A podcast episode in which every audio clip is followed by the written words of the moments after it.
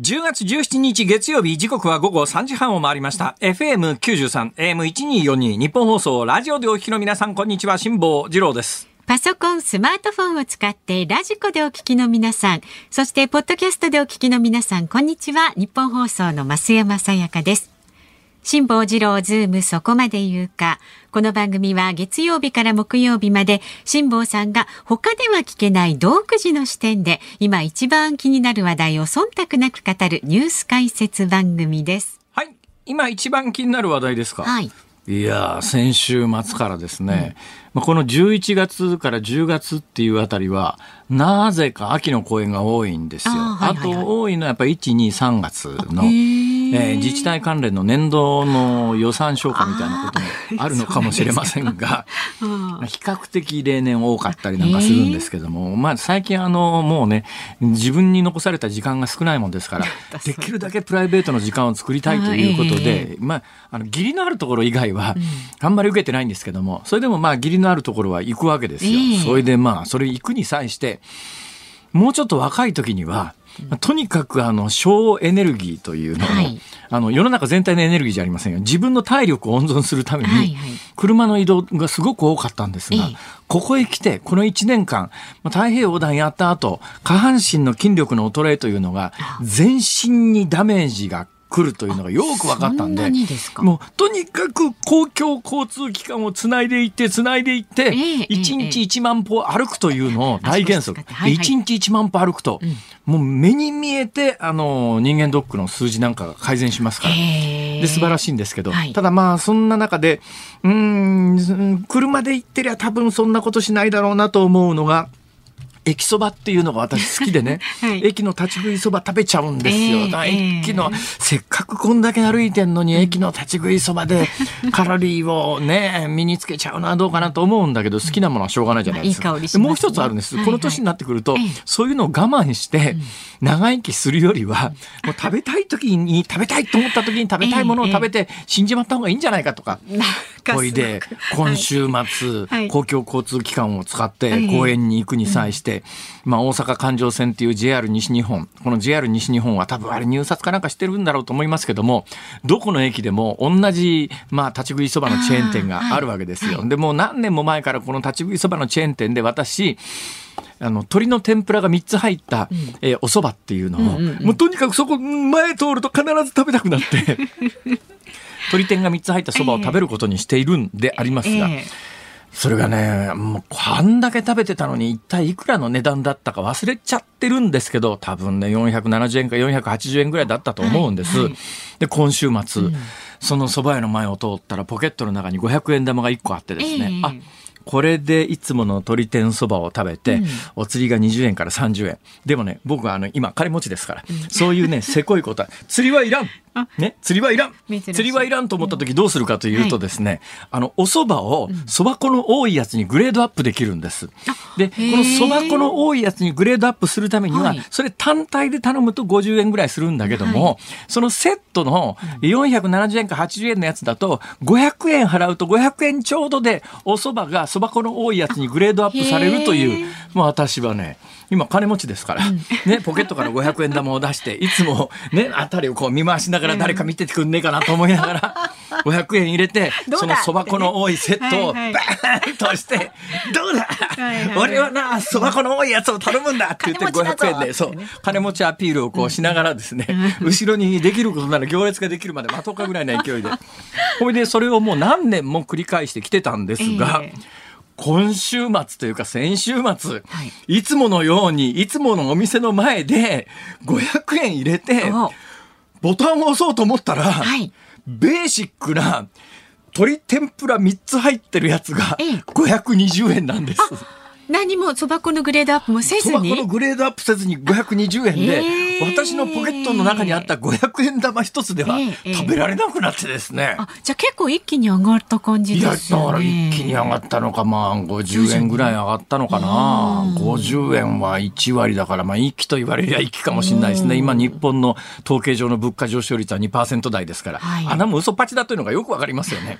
はい、まあ、実際に統計読んでも嘘っぱちなんです。この話は前にしましたけれども、日本の物価統計というのは、物の値段とサービスの値段と一緒になって統計計が出てますから、はいサービスの値段の代表的なので言うと、実は外食もサービスの中に入ってるんですが、まあ、家賃であるとかね、そういうものの値段があんまり上がってないんで、ええトータルすると 2. 点何パーセントなんですが、物だけを取るとやっぱり今日本の物価ってね5%、5%ぐらい上がってきてるんですよ。まあ、それでも5%って言ってもそれも平均値ですから、もっと上がってるものは上がってるし、上がってないものも上がってない。で、外食は比較的値段が落ち着いてたんですが、ここへ来て、私がもう何年もの間、楽しみにしていたお蕎麦が食べられなくて、仕方がないので、380円のコロッケそばに変えました。じゃあ仕方がないので追加料金出したんじゃないくて追加料金はですね、ついだおすポケットの中に500円硬貨1万しか入ってないわけですよ。あー。追加のお金を払おうと思うと払えないことはないんですけども、財布からお札を出してきてそれを突っ込まなきゃいけないと。そのくらい。後で気がついたんですが、ええええ。私あんまりあの電子マネー系はあんまりね今回の、えーマイナポイントで、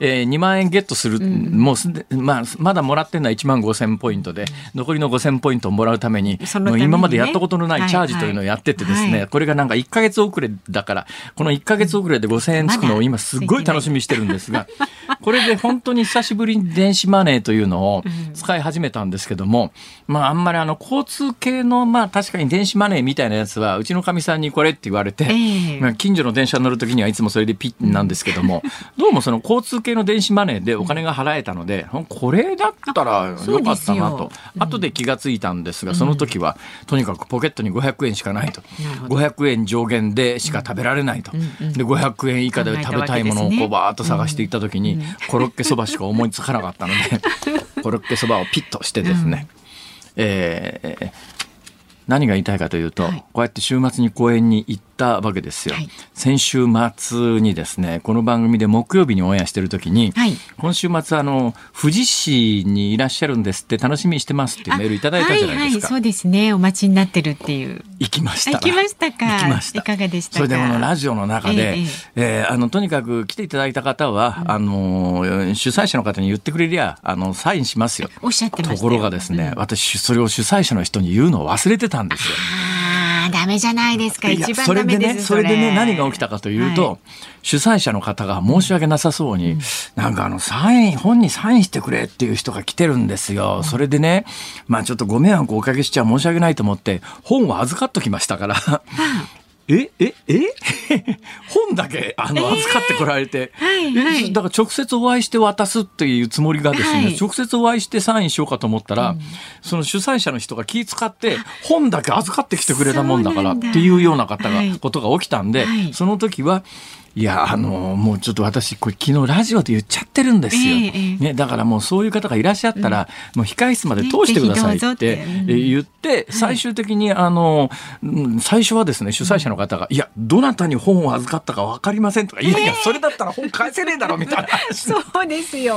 まあ、そういうやり取りがしばしあった後、この富士市の会場では、えーいらっしゃった方とお目にかかれたんですが、ええ。驚きのえ？4名。びっくりでしょだって富士市ってこの番組のサービスエリアっていういわゆるその、まあ、サービスエリアっていう概念はもう今ないんですか？まああのいろんな形で聞けますからね。今ラジコであるとか、ね。それからまあポッドキャストとかとか、まあ、全国で聞く手段がありますので、サービスエリアという概念はないのかもしれませんが、私のイメージで言うとこの日本放送の番組は関東ローカルっていう概念があったんですが、そういうわけでもなさそうですね。すね。富士市は関東じゃないですもんね静岡県だから。ももはやいろんな、まあ、静岡の方ね結構聞いてくださってますけどね。あそうです聞こえるとこも。えということで、で昨日か一昨日かに岡山行ったんですよ。はで岡山でこっちの方はもっと気を使ってくださっててですね、どうもサインをお断りされたみたいあでー。でサインをお断りされた上に、はい。なんかその方があのお菓子持ってきてくれたらしくてその持ってきてくれたお菓子だけが私の手元に届いたんですよ。あなんかこの方かな岡山県の宮栗さん。10月15日岡山の講演会に家族で参加しました。きっかけは小学6年生の娘です。私が聞いている辛坊さんのラジオをそばでいつも聞いており、私辛坊さんに会いたいとのことで家族4人で参加しました。小学校6年生の娘さん会いたいと。あまあうんだったら私もぜひお会いしたかったのにな、それ。あそれで岡山メーカーの和菓子の差し入れをさせてもらいましたと。であ風のあの、いただきました。なんかね、えー、濡れ甘納豆みたいな感じのお菓子でしたが、うん、はい。で、風のことは風に問いの際もぜひと思ったんですが、スタッフの方から時間が終わったらすぐ退席されるので、サインは無理です、ね、いやいやいやいやいやいや、私そんなこと一言も言ってないし。まあ、なんかね、異様に気を使われる方がいらっしゃって、まあ、それはありがたいっちゃありがたいんだけど、いや、そこまで気ぃつかなくていいのにと、こっちは思うんですけどね。まあ、スタッフの方もね、良かれと思ってね、辛坊さんのことを思って。それもね、ものすごくマニュアル通りの方がいらっしゃってですね、うん、なんか事前にタイムスケジュールを1分ごとにダーッと決めてるわけですよ。そうそうすると、はい、なんかあの公演が終わった後10分間控室で待機で10分後にタクシーが来てみたいなそんなスケジュールを組んでらっしゃるんで、い。やいやいやこのあの公演終わってからの10分待機もいいですからすぐ送ってくださいって、はいっておっしゃったはずなのに。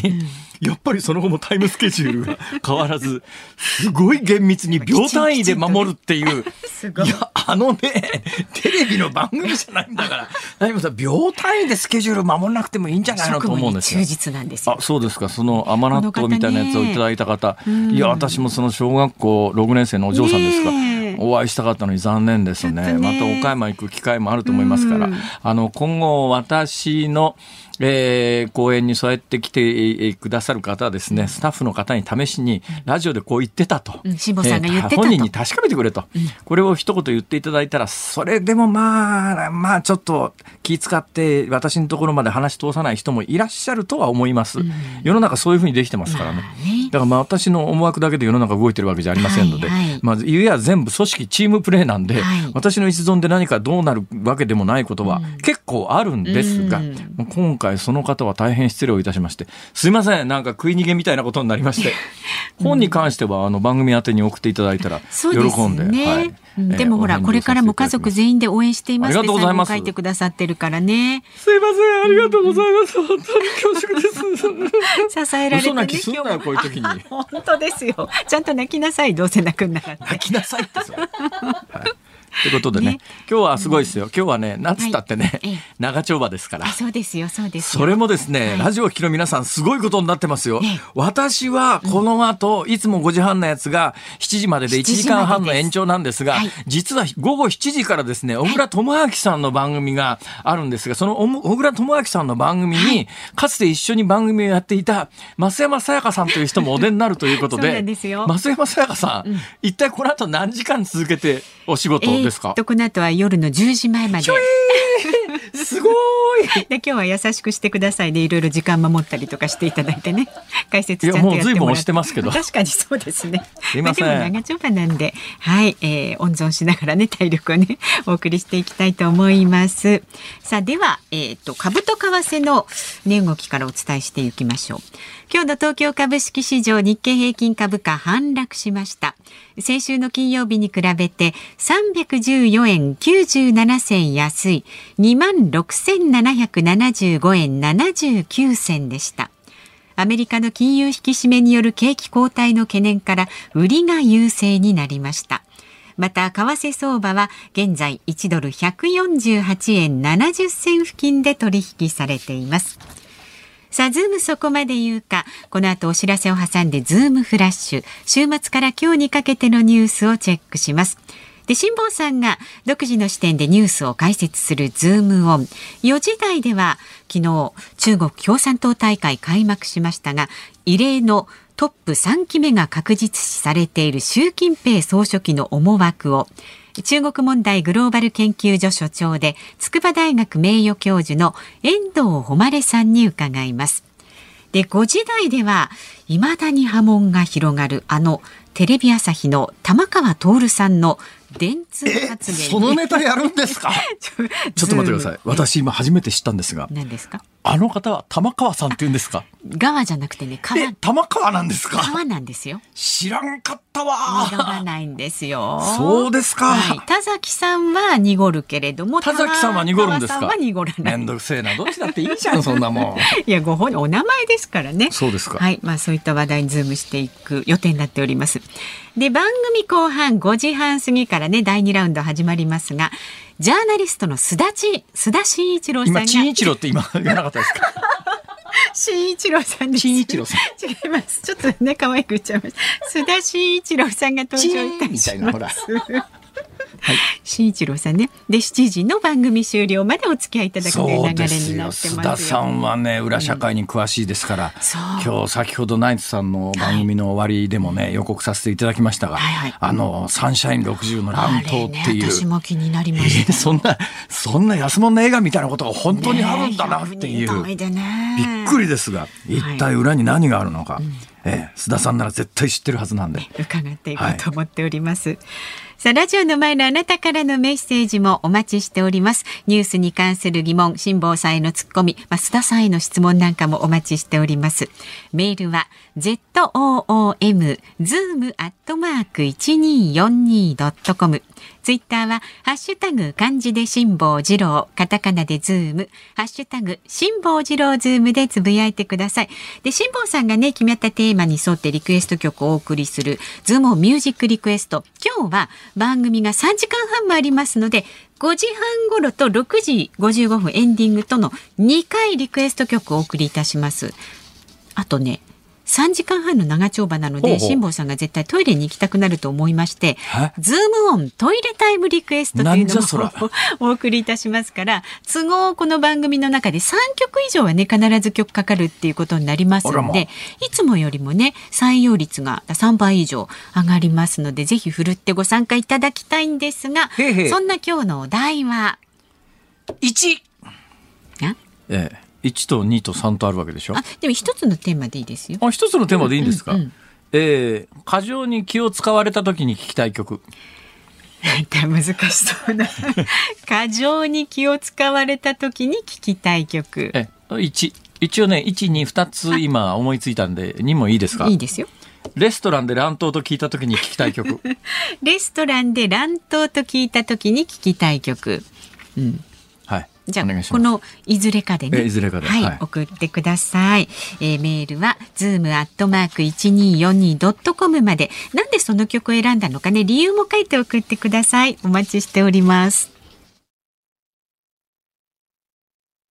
ニッポン放送ズームそこまで言うか。このコーナーでは辛坊さんが独自の視点でニュースを解説します。まずは週末から今日にかけてのニュースを紹介するズームフラッシュです。ウクライナとの国境に接するロシア西部の軍の演習場で15日、男2人が銃を乱射し、11人が死亡、15人が負傷しました。ウクライナ侵攻に加わる志願兵の訓練中で、実行犯2人は射殺されました。日銀の黒田晴彦総裁が15日、ワシントンで行われた金融関係者らが集まる討論会に出席し、現行の大規模な緩和策を続ける姿勢を示しました。アメリカの FRB は利上げを継続する構えで日米間の金利差拡大で円安が一段と進行する懸念があります。政府与党が生前贈与に関する税制の手続きを簡素化する方向で検討していることが分かりました。煩雑な税申告を少額であれば不要とする案が軸で若い世代に早く移せる道を整え消費による経済活性化につなげる狙いがあります。中国共産党の党大会が昨日北京で開幕しました。今後の施政方針を示す活動報告で習近平総書記は台湾統一について武力行使を決して放棄しないと宣言しました。任期満了に伴う那覇市長選挙が昨日告示され元沖縄県議の尾長武春氏と前の副市長の知念悟氏の2人が立候補しました。オール沖縄勢力が尾長氏岸田政権が知念氏をそれぞれ支援します。イギリスの新聞デイリーメールが17日与党・保守党の中で党首でもあるトラス首相を交代させる動きが州内にも本格化すると報じました。トラス首相は経済政策をめぐって財務省を更迭するなど党内で混乱が続いていました。岸田総理大臣は今日午前旧統一教会の問題をめぐって関係閣僚と協議し永岡文部科学大臣に宗教法人法に基づく質問権について対応を進めてほしいと指示しました。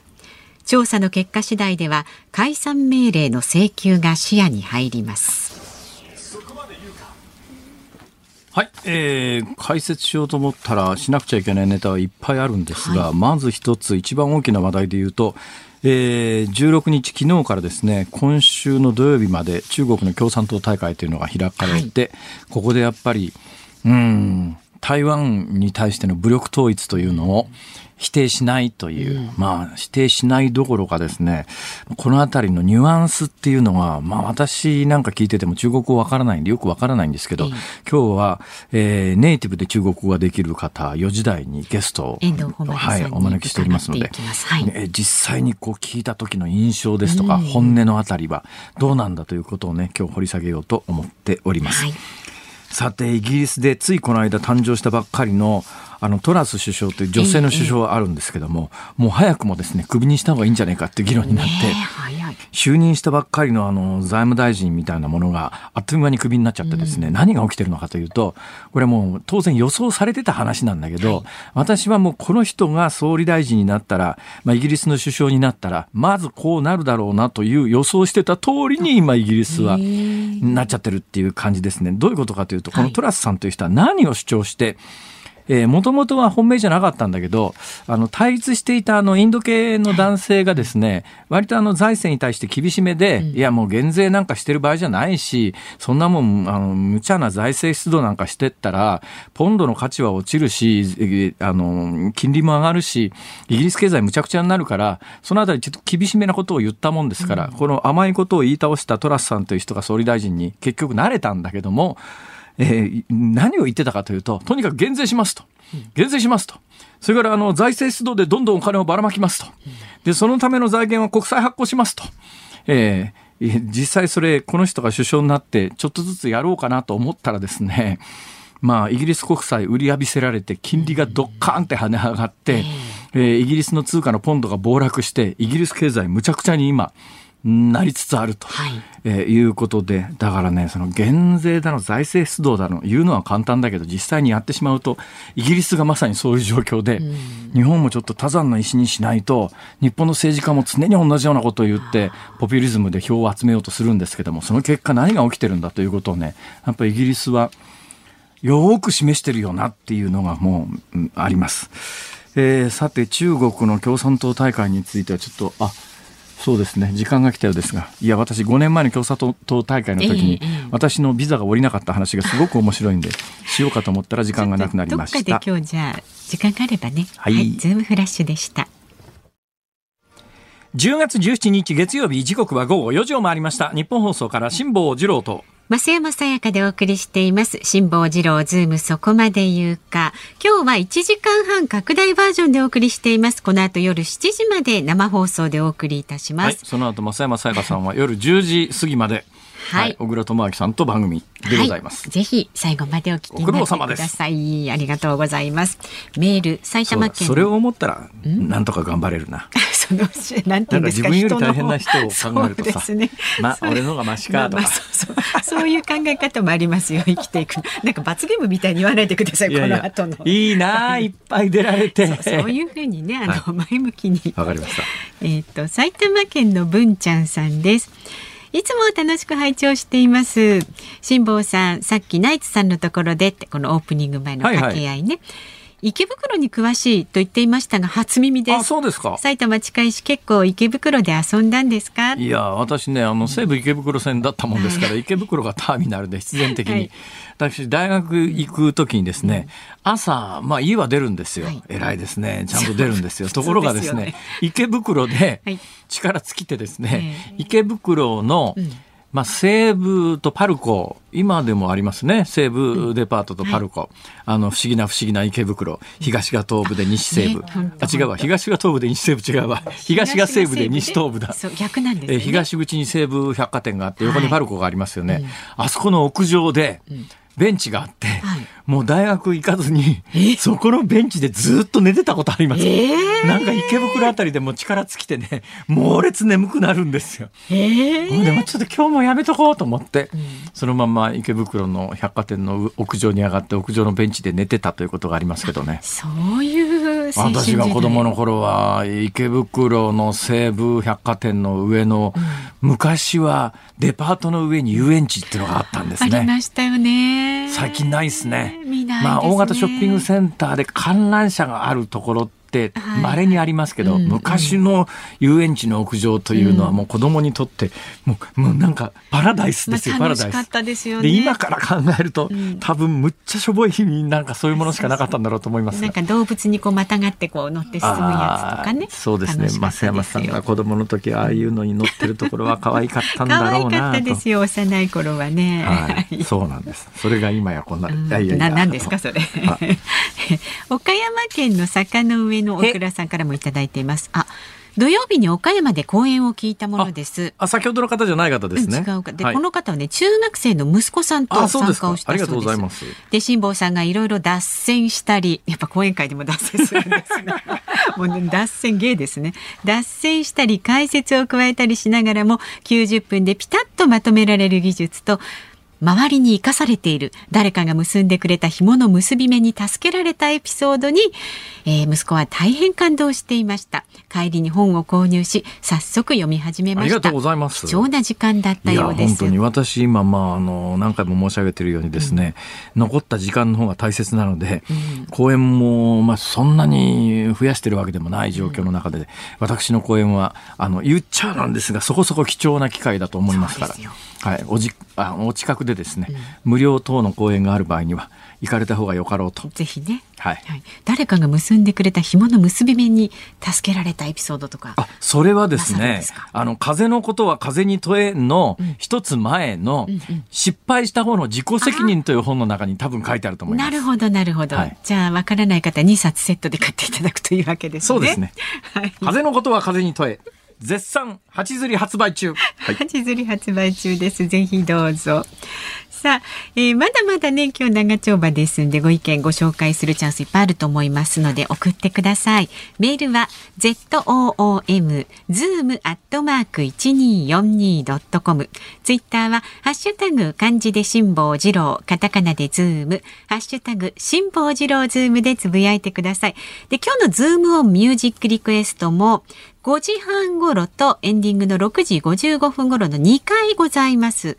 今日のお題は、過剰に気を使われた時に聴きたい曲、それから、レストランで乱闘と聞いた曲、乱闘と聞いた時に聴きたい曲、レストランで乱闘と聞いた時に聴きたい曲、お待ちしております。で今日ねこの2曲の他にも3時間半の生放送のどこかで、えーリクエストにお答えするチャンスがやってくると思います。ズームオントイレタイムリクエストと名付けてねお送りいたしますので選曲の理由も添えてズームアットマーク 1242.com まで送ってください。お待ちしております。この後は中国問題グローバル研究所所長で筑波大学名誉教授の遠藤誉さんに伺います。ニッポン放送辛坊治郎ズームそこまで言うか。この時間特集するニュースはこちらです。習近平総書記異例のトップ3期目へ。中国の注目の中国共産党大会がスタート。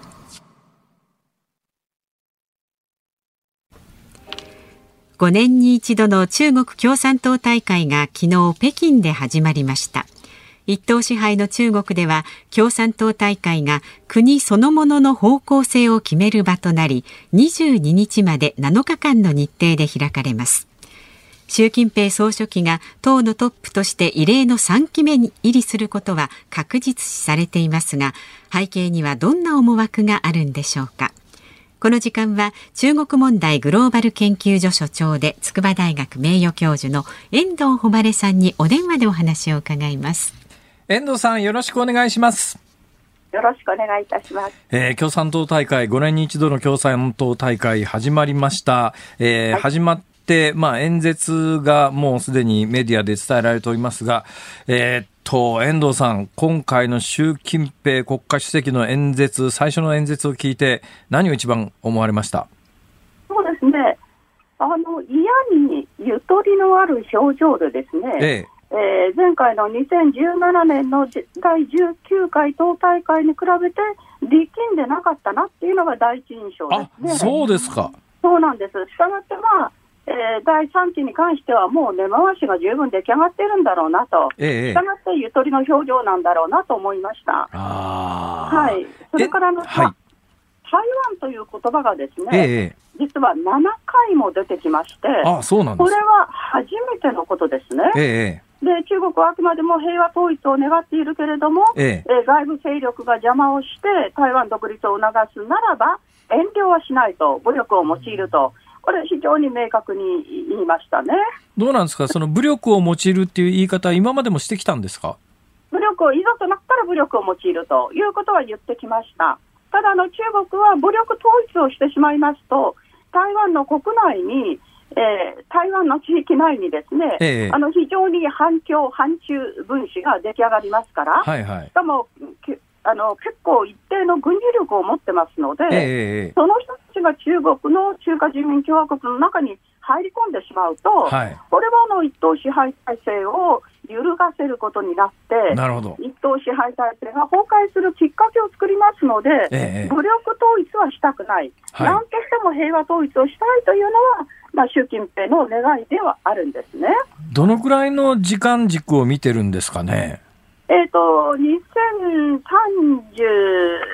30年か2035年あたりですね。というのはですね、はい。あの、IMF の統計によればですね、はい。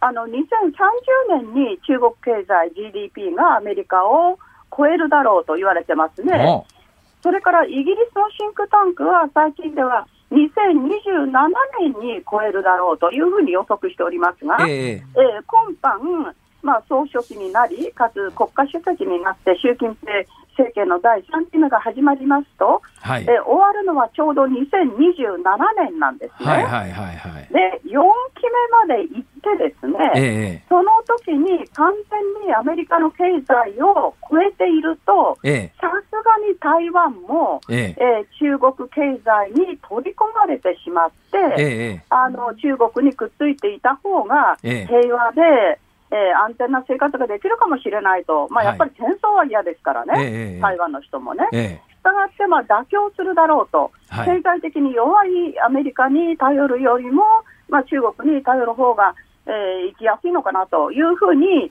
えー国民生活に関してそう思う人が多くなる可能性が大きいので、ええおそらくその時期、2030年かから2035年ぐらいまでええぐらいのことで、その先のスパンを考えてるだろうなと思います。なるほど。あの、それにしても今の話ですけども、えはい。もともとあの、毛沢東の長期独裁政権で、まあいろいろこう問題も起きたので、鄧小平時代に、まあ中国の国家主席2期10年までというふうに決めてたはずなのに、今期でおそらくあと5年は間違いなくもう延長が決まり、一体どこまで、あの、習近平という人物は中国の国家主席であり続けようと思ってるんですかね？まあ、4期は今申しましたように、2027年が4期目が始まりますので、はい。で少なくともその時まではやると思いますね、4期もやる。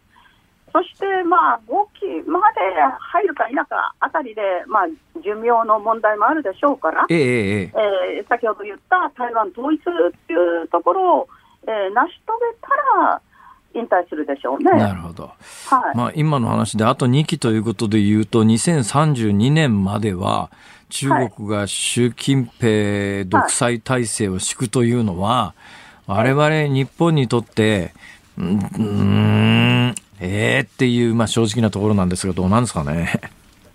そうですね、まあ、やっぱりその独裁といいますか、習近平のような強烈な、えー中国共産党のこの赤い DNA を、えーし引いているような人ですね、ええまあ、彼のお父さんっていう習中君という人がですね、はいはい。その人が毛沢東と、えええー一緒に革命を起こした第一世代の人間で、はい。あの毛沢東っていうのは沿岸というところで、まあ、革命を広げていったわけですよええね。えええでこの沿岸っていうのは1935年あたりの話なんですけれども、はい。この沿岸っていうのはあの習近平のお父さんの習中君が築いた場所ですので、はい。したがって、まあ、毛沢東はあの習近平の父親の習中君を非常に可愛がって、はい。で彼を後継者にしようとこう考えていたんですええね。ええええでところが、あのー鄧小平がですね、ええあのまあ、非常にそのことに嫉妬心を抱いて、ええ1962年にさまざ、まな陰謀を巡らしてですね、はい。あの集中君を、えー、下野させてしまう、そして牢屋に入れて、ですね、ええ16年間も、ええまあ、東国軟禁生活を送らさせられてしまうというようなことがあったんですね。ええしたがって1962年から、はい。えー習近平がえー1回目の、えー第18回党大会で総書記になったのは2012年ですね、ええこの50年間、はい。半世紀、半世紀に及ぶその恨み、つらみがありましたので。えーどんなことがあっても、この親の敵を撃ってやるぞとええいう強烈な気持ちを習近平は持っていて、えええそして、まあ、あの鄧小平を乗り越えてえ、はい。毛沢東と立ち並ぶ、えー人間になってですね、ええまあトップに立ったからには、誰よりも長い期間、父親の恨みを晴らしてやるという意味で、誰よりも長い期間、トップに立っていたいという、強烈なあの内的なこう気持ちを持っていると思いますので、なるほど。これはですね、もう、えー変え難い、えー今からはもう変え難い、えええー10年間に及んでずっと彼はそういうそういう状況を作ってきましたし、また、えー50年間にわたって、えーそれに対する復讐の道をずっと考えてきてきた人間ですので、えええだから、これも今更変えることはできない一つの規定路線になってしまっていると。えど。うなんですか？あの、はい。うん先生の見るところですね、ポスト習近平というか、ライバルというか、その次の世代の中国を担う人って見えてるんですか？いないですね。いない。というのはですね、はやはり赤い DNA といいますか、赤い革命のその血筋といいますかですい。ね、ええええあの、孔二代、紅二代というふうに本二代と言うんですけれども、はいはいはい。紅の二代で、ええ。えー革命の赤い血を継ぐ二代目ということですけれどもね、ええーこういうその孔二代の人でですね、あの今、政治家として活躍している人っていうのはいませんから、えはあ。習近平しかいませんので、えそうすると今あの、アメリカに制裁を受けてですね、えええ中国の一般人民というのは、えーどんなことがあってもアメリカに潰されないぞっていう強烈な気概を持ってますので、はい。そうすると中国共産党の統治の方が、まあ、よほどいいんだと、民主主義的な統治よりもですね、ええ。まあ、アメリカがこう分断したりとか、トランプ、バイデンとかいろんな問題があってですね、はい。まあ、アメリカの民主主義が脆弱化していて、ええ。あのそれが本当にいいのかというような気持ちが中国人にもありますので、ええ。まあ、中国共産党の統治の方がいいんだとはい。い。う愛国心を持っていてですね、ええ。まあ、そのためには中国共産党をまあ擁護する、でまあ、その一番こう赤い、えー血筋といいますかですね、はい。習中君のその革命第一世代の直接の子供であるところの、まあ、習近平を、えー支えるという気持ちが割合に全体として、えー肯定感として強いというところはありますよね。つまり中国の今の権力構造の中で習近平という人物の権力はもう完全に確立して、えー脅かすものはどこにもないっていう感じですかね。ないですね。はあ。揺るぎないですね。はあ、一部のあの日本の報道なんかで、やっぱりあの、あの、その権力の座から滑り降りるのが、落ちるのが怖いんだみたいな報道があるみたいですが、それは先生どう見てます？そうですね、それは私、びっくり仰天したんですけど、実はですね、先日の NHK の夜のニュースでですね、え習近平がなぜ3期目を目指すのかに関して解説があったんですけえれどもね、はいはその時になんとですねい。、え。習近平がかつて反腐敗運動をして、ええ多くの政敵を逮捕したりしているので、えはい。自分がいつまでもトップにいないと、ええ今度は自分が逮捕されるから、ええという解説をしてたんですね。NHK で？まるで韓国の大統領じゃないですか。はいはい。ね、降りたらすぐ逮捕されるというようなね、なんという発想をしてるんだと、ええもう唖然としましてですね、はい。大の NHK がこんなことを言って、え日本を一体どういう方向に持っていこうとしてるんだというふうにもう、本当に仰天してましてですえね。今の、だからおっしゃった見方は全くの間違いということですね。全くの間違いですね。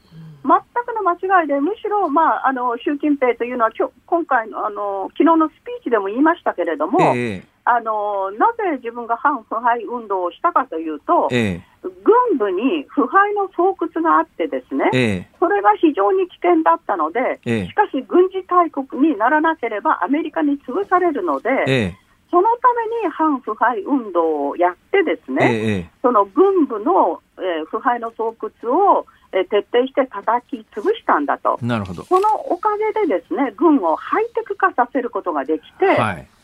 で、今のような軍事大国、えー強軍大国にすることができたんだと。ええまあ、ミサイルなども、えーの分野では、まあ、アメリカのペンタゴンもですね、中国の方が強いというようなことを、まあ、認めてしまっているぐらいですね。ええ中国の軍事力が強くなっている。はいでこれはまあアメリカにどんなことがあっても潰されてはならないぞとええいうような気持ちから、あのー腐敗撲滅運動をしたのであってですね、え決してそういう、そのなんて言うんでしょう、えー権力闘争のためにやったとかっていう、そんな話じゃないんですね。えなるほど。ハイテク化させるためなんですよ。ど。なるほど。で、宇宙に関してもですね、ええ有人宇宙飛行のその宇宙ステーションがですね、えー今月末に、えー稼働し始めます。ほだから私たちが権力闘争だ、なんだかんだって、こういうその、えー非現実的な分析をしている間に、う。ええ中国はあっという間に、えー、とハイテク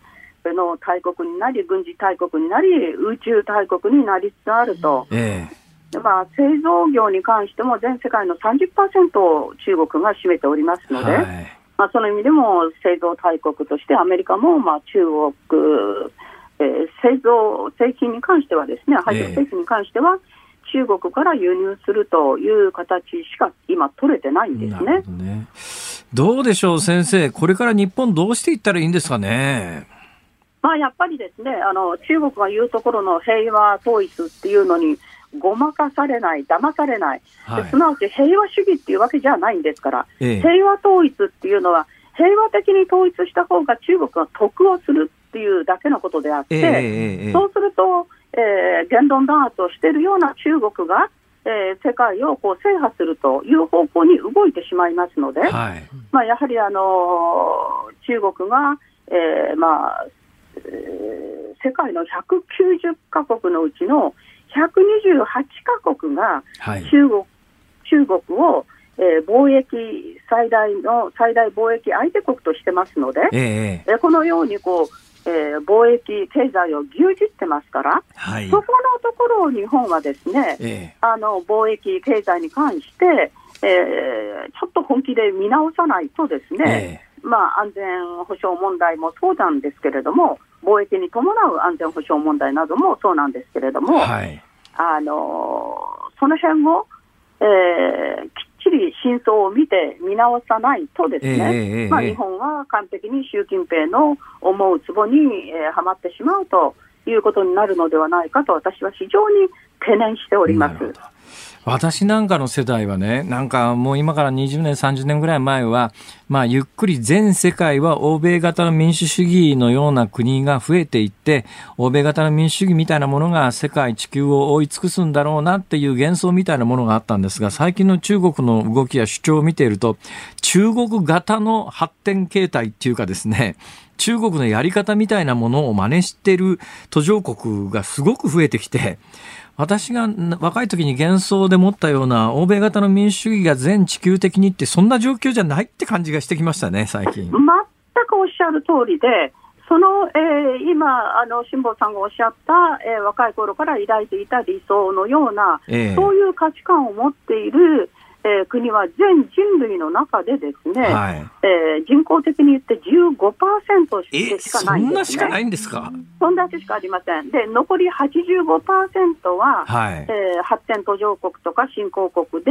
まあ、中国的価値観の中で動いているという状況にありますので、ええ。でこの85%というのは私たちには見えてないんですね、ええ。その価値観で見ようとはしてませんから、はい。だからまあ非常に危なくって、まあ、一番日本が罪深いことをしたのは、ええ、あのせっかく1989年6月4日の天安門事件で、はい、えー、中国があのような非民主的なことをやったので、え。えー、それに対して西側諸国が、えー、対中、えーえー、経済制裁を、えー、厳しいのをやろうとしたのに、はい、日本が、えー、中国を孤立させてはならない、鄧小平を大事にしなきゃいけないというような、バカバカしいことを言ってですね、えーあのそして中国を助けてしまった、だから中国がせっかく唯一民主化できる唯一のチャンスをもぎ取ってしまって、はい、で中国の共産党による支配体制を強大化させてしまったと、えー、こういう非常に大きな間違いを日本が犯していて、えー、この罪深さというのはもう本当に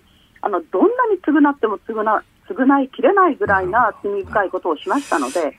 今も、やはり真相をきっちり見る目というのを持たないと、ええ、同じことを繰り返しますよということを私は警告したいです。いや、先生、おっしゃるの非常によくわかります。どうなんですか？私なんか今、具体的な名前が全然浮かんでこなかったんですが、またそれを言っていいものかどうなのかも若干迷うところはあるんで、そのその辺は先生の裁量に任せますけど、先生の中であの1989年の天安門事件で民主主義を武力で押しつぶして大勢の若者を死なせた中国を日本で助けたのは誰だったんですか？自民党の総理総裁ですね。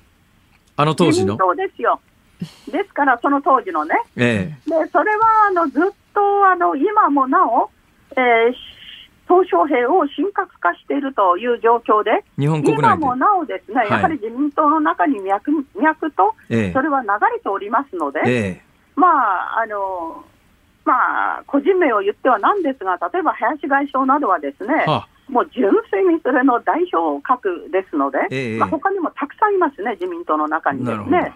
で、まあ、公明党は最も親中であると中国が高く評価して、評価している党ですので、えまあ、あの、そういう党がですね、日本の政治を動かしているわけですから。はい。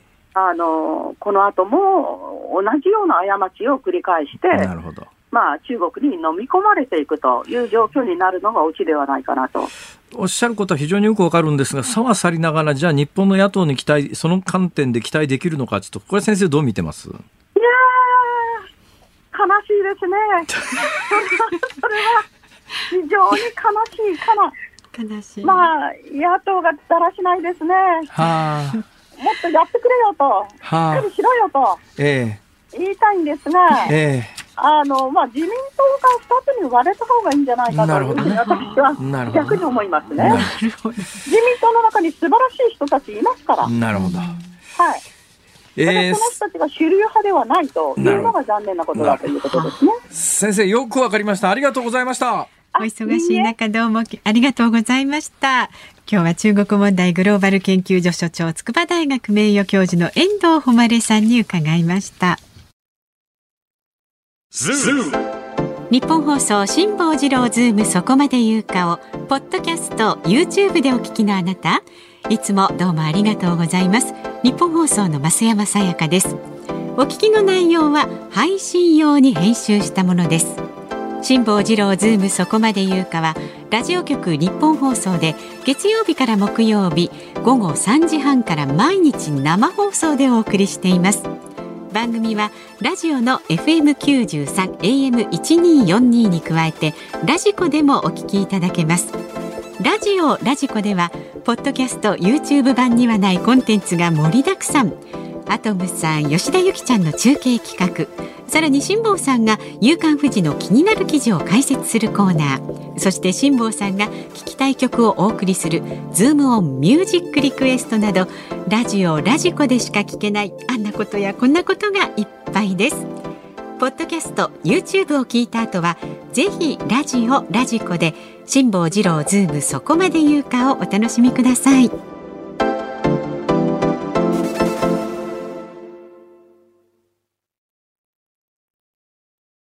10月17日月曜日時刻は午後5時を回りました。こんにちは辛坊治郎です。こんにちはニッポン放送の増山さやかです。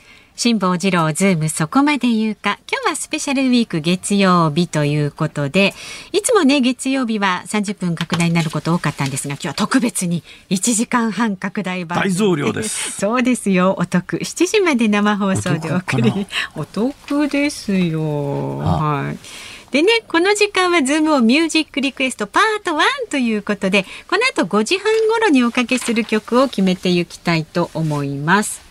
はい。ではまず最初はですね辛坊さんが発表した2つのテーマのうち、過剰に気を使われた時に聴きたい曲に寄せられたリクエストから選んでいきたいと思います。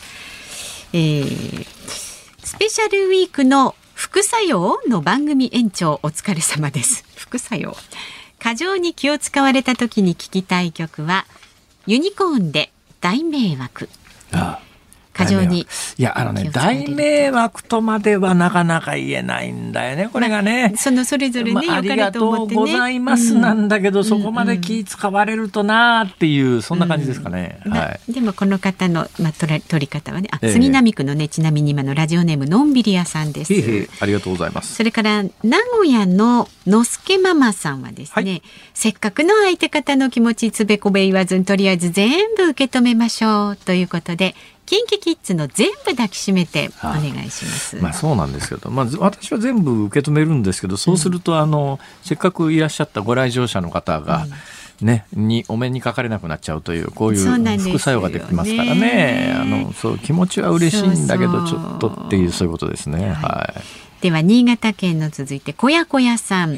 過剰に気を使われた時に聞きたい曲は中島みゆきさんの空と君の間にお願いします。これドラマの主題歌で流行語にもなった同情するなら金をくれ。まさに気を使うなら金をくれではないでしょうかえ、足立由美さん？そうそうそうそう。家なき子。そうそうそう。ね、テーマソングだ見てた見てた。見てましたか？登場するなら金をくれ。そう。足立由美さんも大人になられましたね。ねえ、美しさ保ったまま。ああ、うん、そうですね。はい。はい、気を使うなら金をくれ。これ辛坊さん好きな言葉じゃないですか？気を使うなら金をくれ。はい。いや、そんなにお金もあってもね。まあね、そうですね。最近そう思うんですよ。もう、ねうんうん、だからね。公園バンバン行きゃ金にはなるんですけどね、うん、でもやっぱりね時間の方が大切ですよやっぱり。だんだんそういう状況にね、えー、絶対時間の方が大切だって。うん、うん、まあお金もある程度大切ですよ、っていうかすごく大切ですけども、まあ、別にあの私のライフスタイルなんかですね、うん、だってお金がいっぱいあったら、うん、このブロッコリー298円は高いよな。248円までだったら買おうとかさそういう楽しみなくなっちゃうじゃん。そうですね。まあ確かにね。そう。駅そば食べてさ、うん、わ500円で食べられない。あと20円みたいななんかこういうそういう気持ちが分からなくなるとね、はいはい、そこをなんとかこうやってね生きてるっていう感じ、ね。はい、でコロッケそばに変えるみたいなほら。えまあいいや。はい。では杉並区の六三さんです。ビーチボーイズの Don't Worry Baby はいかがでしょうか？直訳で心配しないで。Don't worry。辛坊さんそんな気持ちではなかったですか？はい。なるほど。という感じですかね。はい、わかりました。はい、本日のズームオンミュージックリクエストパート1。中島みゆき空と君の間に。あやはりこれに引っかかりましたか、はい、ではまず最初のこのズームオンミュージックリクエストねパート1は5時半ごろお送りいたしますのでお楽しみになさってください。さあズームミュージックリクエストパート2のリクエストまだまだお待ちしております。レストランで乱闘と聞いた時に聞きたい曲です。こちら理由も添えてズームアットマーク 1242.com でお待ちしております。ツイッターはハッシュタグ漢字で辛坊治郎カタカナでズームハッシュタグ辛坊治郎ズームでお待ちしております。ニッポン放送がお送りしています。辛坊治郎ズームそこまで言うか。続いて特集するニュースはこちらです。テレビ朝日玉川徹さんの電通発言が波紋を広げる。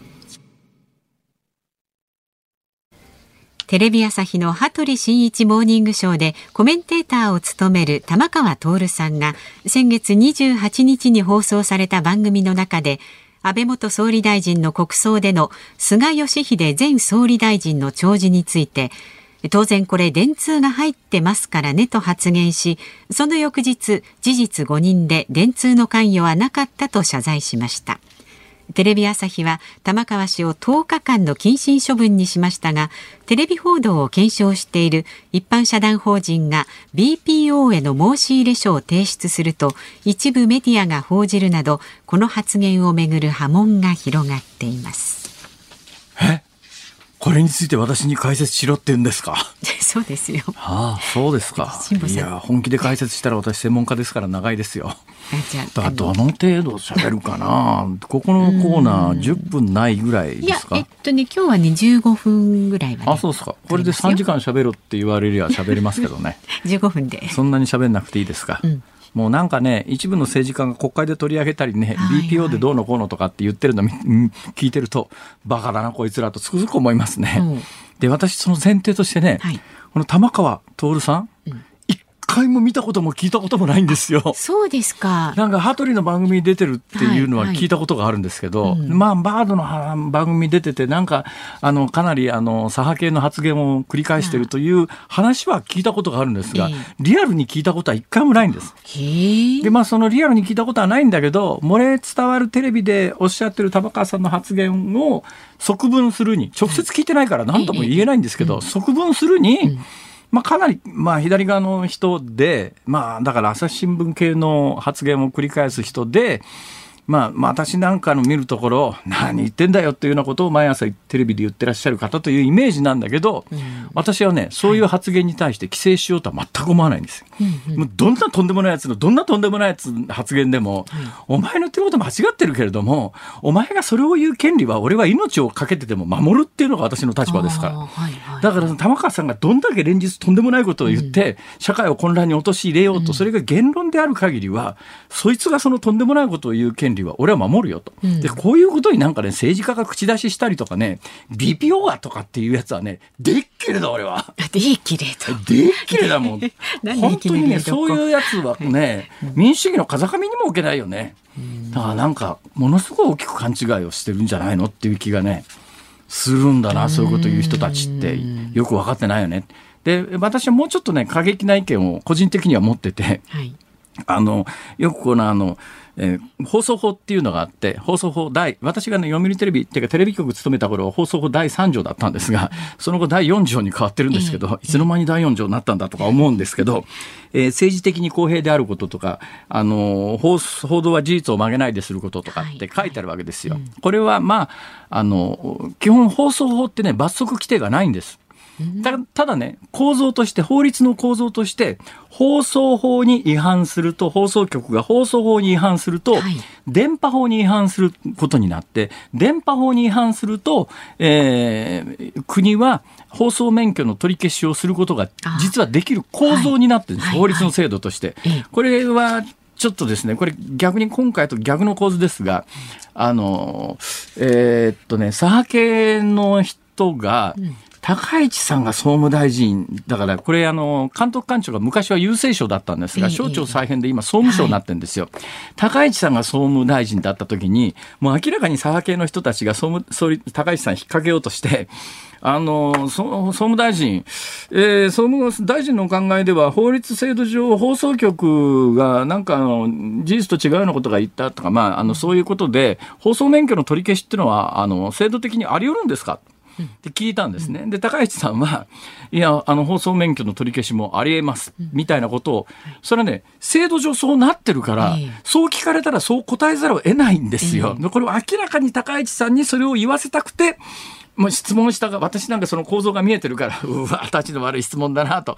これもう絶対そう答えるしかなくて、そう答えたら見出しにとって叩かれるよなって言って、もうその通りに話が進行していったことがあるんですが、今回それの裏側みたいなところがちょっとあるんですけども、で、私はもともとですね、放送法という法律は、これ放送法ができたのは、えー、第二次大戦後なんですよ、はい、第二次大戦後にできました、でこの放送法ができるに際して、なんでこれ、放送法というのを GHQ というね、えー、連合軍総司令部が、うん、まあ、日本はあのサンフランシスコで講和条約を結んで、あの1950年代の前半に独立するまで、非占領国ですからね、うん、非占領国で、日本の憲法や国会よりも上に GHQ っていう、えー、まあ、いや、占領軍がいるわけで、その占領領軍が、まあ、日本の憲法を作るとか、はい。法律制度を作るに際して、アメリカの FCC っていう組織があるんです。アメリカの FCC、FCC っていうのはですね、まあ、いや連邦通信委員会っていうふうに日本語で訳しますけども、いや日本の旧郵政省みたいな、まあ、今の総務省みたいな役割で放送局の管理監督をするんですが、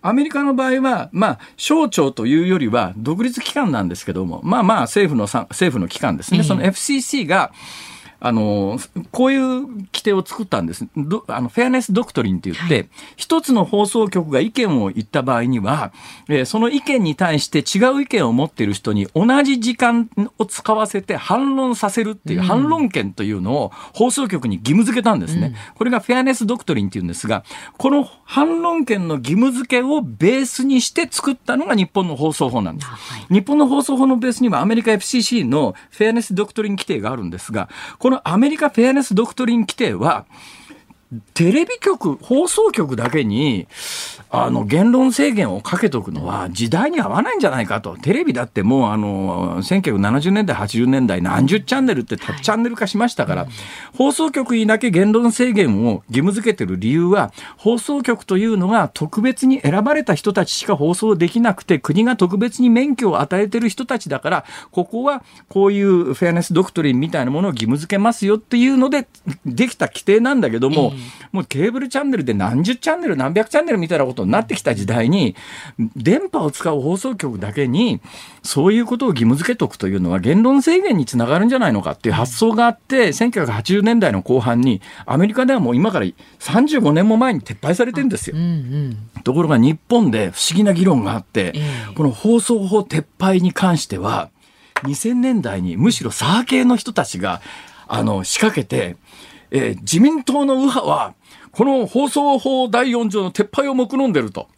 い今と全く逆の構図なんですが、その時、その佐賀の人たちは何て言ってたかというと、放送局にこの放送法第4条を撤廃させて、自由に自民党の言いたいことを言う手段として放送局を使いたいというそういう動きがあって、自民党の一部に放送法を撤廃しようとする動きがあるんだって、左派系のメディアが一面にドンと書いたことがあって、私は逆にその自民党の右派の人たちは、この放送法を武器に放送局でいろんなことを反政府的なことを言わすのをやめよう、させないっていう動きがあったのを知ってたから、ん。何にも知らずにこの新聞記事書いてんなっていう感覚があって、絶対これはないって当時テレビで断言して、まあその通り、20年間私の言った通りになってるわけですが、だこの放送法第4条って常に右からとか左からとか両方から攻撃の対象になるんだけど、今もはっきり言って放送、テレビも、もを中心に、まあ、いや、ネットって言論自由なんですよ。はいそうするとまあ放送局にだけ、特にテレビですね、テレビにだけこんだけ厳しい言論規制をかけといて、なんかあの、玉川さんっていう人がなんか間違ったことを言って、間違えましたごめんなさいって謝ってんのに、ええそれをベースに BPO がとかね、国会で取り上げてとか、お前らバカじゃないのかと。あと私は素朴に思います。私はこの件に関して言うと、この玉川徹さんっていう人は多分ね、私と思想性多分合わないと思うんだけど、ね少なくともこの玉川さんという人は全面擁護します。こんなやつ、こんなもん、こんなテレビでの発言に対して BPO がどうのこうのとかね、国会で取り上げとかって、あた、取り上げるとかね、ええ頭おかしいとしか言いようがないよ、それいや。それは言い過ぎかと思いまほすけどっとけや、こんなもん。と僕は思います。私は玉川さんがテレビで発言する権利は命をかけても守ります。そこだけ切り取るとなんかすごいあのインパクトありますねそうですか？でも聞いたことないんですよ。ちょっとね 聞いて一回ぐらい聞いてからちょっとあの言ってそうですね。みてください一回も聞いたことねえのに何言っても説得力ねえわな。しょうがねえな、おい。いやー玉川さん？だって今日の今日まで玉川さんだと思ってたもん。あの濁らないでじゃあ次回からはそうですか？ええ知ってる？俺、フジテレビの BS に出てる、あの、なんとかっていう、ええ BS の。知ってますよえっ、と竹じゃなくてうんとうんとんとみんな名前出てこないぞ。えっと違いますよ男性の BS 野のキャスター。私があのえっとやだちょっとなんでみんな出てこないの？誰も出てこないか、おい。私絶対あね。俳優だと思ってた人。あ反町さん。そうそう。反町ね。あの、反町に対抗して辛坊さんキャスターやってくれって言われた時に、おい、反町隆史の向こうなら、敵にとって不足はないと思ったら、たぬき親父だってびっくりしたという。たぬき親父もどうかと思います。そんなことないですからね。いろいろ問題発言が。はいズームオンでした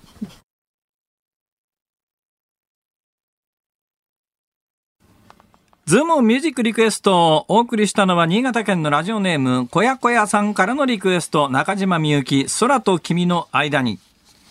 えええっと、足立由美さんが主演した、はい家なき子家なき子。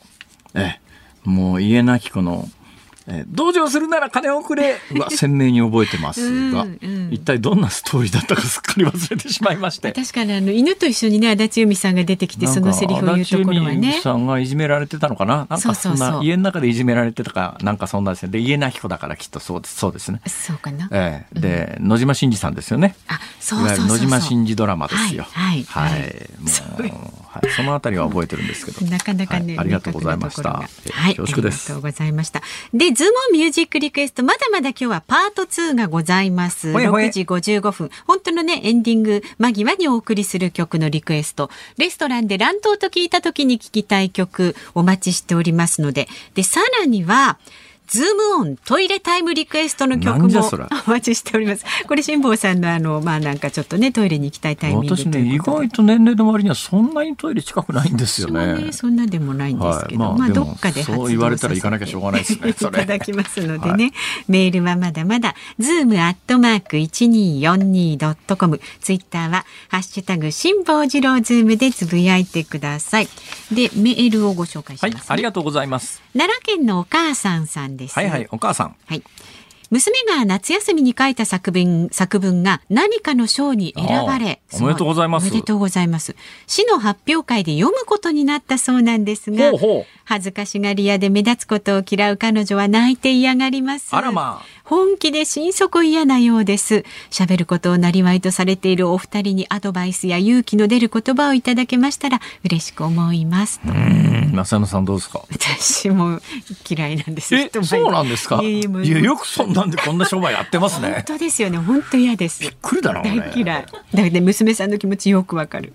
ああ、私はですね、いや、あんまりわかんないな。人前で、そんなに読むのもうまくなかったですけど、うまいと思ってなかったですけど、そんなに嫌じゃなかったな。私あの時はですね、人前で読む時、うんうん読むので言うと、我々小学校の時には、はい今はですね、平等を旨としてますから、うん。あの、昔は掃除当時って言ってですね、はい。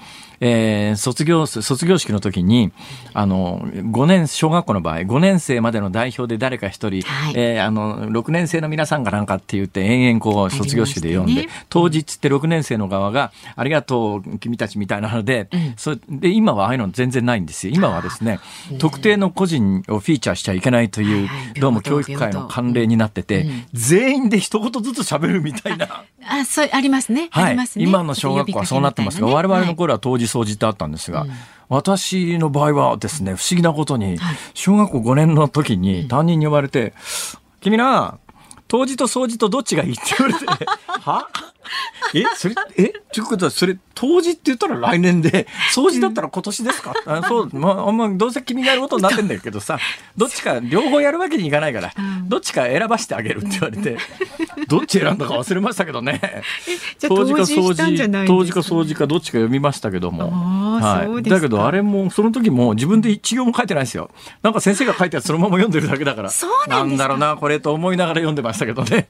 あじゃああんまり緊張されないんですね辛坊さんね。ああそうですね。そういうのは。だから嫌な嫌な、うんうんこの気持ちは今増山さんが嫌だったんでよくわかると思いますから、うん増山さんどうぞアドバイスを、いやだからねどうしてもやむなくしなきゃいけない時はなんだろうな。これきっと大勢の人の前で。断っちまうわけにいかないんですかね。そうそうそんなに嫌がってんなら断ったらいいじゃんっていう話でもないんだ、うん。まあ親としては嬉しいよね、うん。だって自分の子供の作文が何かで選ばれて発表会で読むってそれは親は嬉しいと思うよ、でも本人は嫌なんでしょ？そう。まあでも一瞬ですからその瞬間我慢すれば。やっぱ我慢するんですか？いや我慢なんだろうな。我慢する方向性ですか、うん。よくほら聞いてる人はみんなかぼちゃだと思いなさいとか言うじゃないですか。ああでもほらかぼちゃになかなか思えないから私はまあ知ってる親戚のおじさんとかおばさんだと思ったりしますそれは確かにわかります。私もね、今でこそ、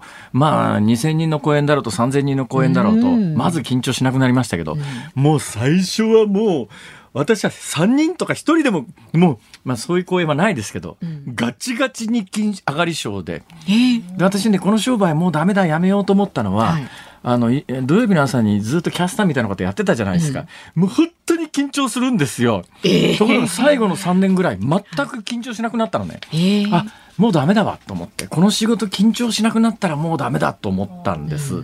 それで言ったらね、この喋る仕事は、まあ確実に言えることはただ一つ、場数です。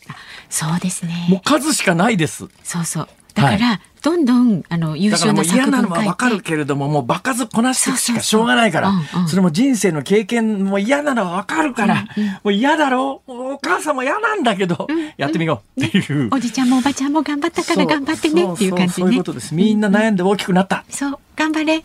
ね。はい、納得していただけましたでしょうか。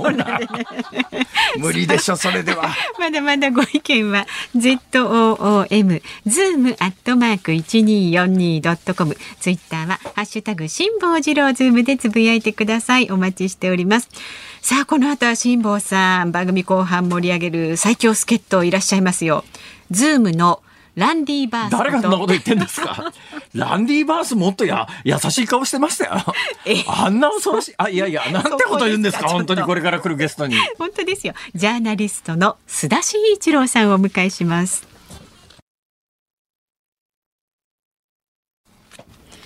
さあ、日本放送、辛坊治郎ズーム、そこまで言うか。この番組は月曜日から木曜日まで辛坊さんが他では聞けない独自の視点で、今一番気になる話題を忖度なく語るニュース解説番組です。ね、いつもはもう番組終わってる時間ですけれども。本当ですね。1時間半拡大バージョンで。さん、知ってますか？増山さやかさんはですね、僕まだ登場してないんですけど。嘘挨拶をいただいてからごめんなさい、どうぞ。お願いします。はここからは番組後半を盛り上げる最強助っ人が登場です。夜7時までお送りしますんでね、ジャーナリストの須田慎一郎さんです。改めましてよろしくお願いいたします。なんか最強の助っ人の割にはさ、扱いが雑じゃないですそんなか。ことないですよ本当ですよねそんなことないです。決してそんなことはございません。すごい雑な。いや、その、知ってます？知ってます？増山さやかさん。この番組7時までやって、その後、小倉智明さんの番組もやって、10時まで働くんですそうですよ。でも須田さんはだって朝から言ってきますけど、あの Cozy up に出て、あなたとハッピーに出てからのズームですから。今日ここいらっしゃって、開口一番、さすが経済ジャーナリストうまいこと言うなと思ったのは、え、あの、サブスク評論家ですね。確かに。一日定額料金で定額料金番組使い回し本当に申しえーだから日本放送の皆さん、あの、この番組ギャラ払わなくていいですから。いや、それはダメですよ。ありがとうございます。スク評論家。しかもさ、注文の仕方すごいのよ。は今日本当は何ですか？あの、5時。そうなんです。ええそれは私も一緒です。だから今日阪神がね、あの、うまいこと勝ち進んでいて、うんえー最終戦までもつれ込む勢いだったら、ん今日は阪神戦があったので、そうすると番組は定時の5時半までです。そうするとあの、須田さんはいりませんから、みたいな話。そうそうそうそう。で、なかったら7時まで出てくださいねって。どういう準備したらいいんだどういうモチベーションを持ったらいいんだ？みたいな。いや、まあ、どうせ朝から働いてるからいいじゃないですか。どうせ大したことも喋んないしね。いや、そんなことないです。いや、私ね、今日はね、須田慎一郎さんという人について聞きたかったことをですね、はいはいいっぱい聞いてみようかと。実はですね、須田さんは、関西方面では知らない人はいないというぐらい超有名な評論家なんですが、まあ、関東でもだいぶ有名だから、ね、今日朝からずっと出てらっしゃると思うんですけど、一応経済ジャーナリストという肩書きで今仕事をしてらっしゃって、現実に経済雑誌にいらっしゃったこともあるんで、経済お強いのはわかるんだけど、それ以上にお強いのがですね、夜の世界なんですよ。銀座界隈すっごく詳しいらしいんですよ。あの、接客を伴う飲食店に詳しいじゃないですか。接客を伴う飲食店です。飲食店いや、まあまあ、平たく言うと、銀座のクラブとかですね。銀座のクラブって私は人生の中で2回しか行ったことがないんですけど、その2回しかえしか行ったことがない銀座のクラブをですよ、須田さんという方は、まあ、いや、銀座の夜の帝王みたいな若い時からずっと行ってたんですか？そうですね。どういういきさつですか？いや、あのね、まああの、どっちかっていうと、我々の業界って、東京のマスコミ業界って、ええあの、分断バーってあるんですよ。聞いた聞いたことあります？分断バーって大体私のイメージで言うと新宿2丁目ゴールデン街みたいな、そうそう。そういうんじゃないですかあと銀座にもあって、もう今はなき悪魔の里がいて、マリーとかね。は？マリっていう店があったんですよ。ほうほうこれは梶山俊之先生の、はいえー彼女がやってる店で、まあおばあちゃんがね、やってたんですが、はい実はそこでものすごく可愛がられたの、僕。あそれで言うと私わからないでもないのが、ん人の金で一回だけ行って、初めて行った時にですよ。ええなんかあの階段ててててっと降りる地下のところがあって、ええ。あの帰りがけにててててっと階段上がってきたら、上からものすごいでっかい人が降りてきて、なんじゃこりゃと思ったら横綱だったんですけどね、そこの店で、あのまあ、私小さくなって飲んでたら、ふっと横見たらですね、伊集院さんっていう作家の方いらっしゃはいいますはいはいはい。有名なね。伊集院。さん。ええ、伊集院さん。那瀬雅子さんだ、元旦那さん。あ、そうそうそうそう、伊集院さんが。ええ伊集院さんもこういう店来るんですかって言われて、いや、初めてです。すいません、みたいな。そうそう。そういう方々が行くのが分断バーって言って、ええだから我々の業界の連中は、だから高級クラブもね、行かなくはないんだけど、そういったところを拠点にして、文壇バーっていうのと高級クラブは値段が全然違うんですか、まあ結構違いますね。それとね、あの、その文壇バーは、売れっ子じゃないっていうかね、ペイペイの人間に対しては、学割ってのがあったのよ。学割。値段を割り引いてくれる学生じゃないのに？学生じゃないのに。で、安く飲んで、銀座での所作の仕方であるとか、飲み方であるとか、女性との別れ方とかね。いろんなことを手取り足取り教わって、で、羽ばたいていくわけですよ。いきなりあの手足を押さえて胸の中手突っ込んじゃうとかそういうことはしないわけですしないんですね。どうやったら切られるか。はあ、あ質問。質問、はい。質問。いえそういう分断バーっていくらぐらいなんですか？あピンからキリですけれども、ええ定価で言うとで、まあ一人3万円ぐらい飲んだんだけども、僕なんか1一万5千円晩ですか？一晩一回行って一回行って一回行ってですか、えそういうのはボトルっていうのは人のやつ飲むんですか？いやいや、まあちゃんと入れて飲むんですよ。入れて飲むの？ええ入れて飲んで1万5千円じゃ無理でしょいやいや、だからそういうボトルは別っていう。あボトル代は別で別。はい。はあ、ええそういうところではあれですか？サントリーレッドとかはないんですか？ないです。ないです。あないあの、サントリーの系列は響きとかね。まあ最低、ロイヤルもないかな。え私が学生の時行ってたのは大体レッドとあのああのホワイトしかなかったんですけどもう、響きとか山崎とか白州とか。いや、まあその今響き山崎白州なんかそもそも買えないじゃないですか、ところがね、今でもね、そういうところ行くと、置いてあるのよ。えどういうことですか？らつまりサントリーはそういうところにはおろしてるということですか？収めてる。はあ、ええ。なんかこう特別な関係があるんでしょうね。あなるほど、ええ昔ながらの、ね、昔ながらの。わかりました。分断バー。だということは、まず、その、この業界に入られて、須田さんは分断バーから銀座デビューをされ銀たんですか座デビューして。で、そこでどのぐらい飲んでらっしゃるんですかまあ、あの、そこで飲んでて、まあ、それ以下、あのーまあ、30代ですかね。はあまあ、だから30年近く。ええだから、そこで飲んで、ええちょっとあんたこの店行ってらっしゃいよ、あそこの店行きなさいよ、あそこのママ知り合いだからちょっと顔出してそこで紹介してくれるわけですか、基本的にごめんなさい、知らないんですが、銀座のクラブという高級クラブというのは、一元さんではいけないもんなんですか？まあ、基本一元さんでいけないし、だから、それで現金で払うってことはあまりしないんですよ。え、その場で現金で払えないんですか？払えますよ。払えるけども、かっこ悪いってされるの。信用がないやつ。はだから、あの、送って、請求書を送ってもらうんですよ。あ、ほうほだから、あのーで、請求書を送ってもらうためには、本当にそいつがちゃんと収入があるのか、ええこの会社に勤めて、名刺出出してね、ええ。ここに送っといてって、送ったはいいけど、会社ないとかさ、はいはいよくある話なんですよ。う。ほう。だそこに至るまでにいろんな手続きがあるわけ。ええで、行くでしょ。で、名刺配るじゃないですか。はいはいそうすると翌日、ええー、佐久間が来ていただいてありがとうございますって、黒服が菓子折り持って挨拶に来るんですよ。であれは別にお礼に来、お礼に来るわけじゃなくて、ええーこの人はちゃんとここに会社にいるなとかね、職場に？職場に。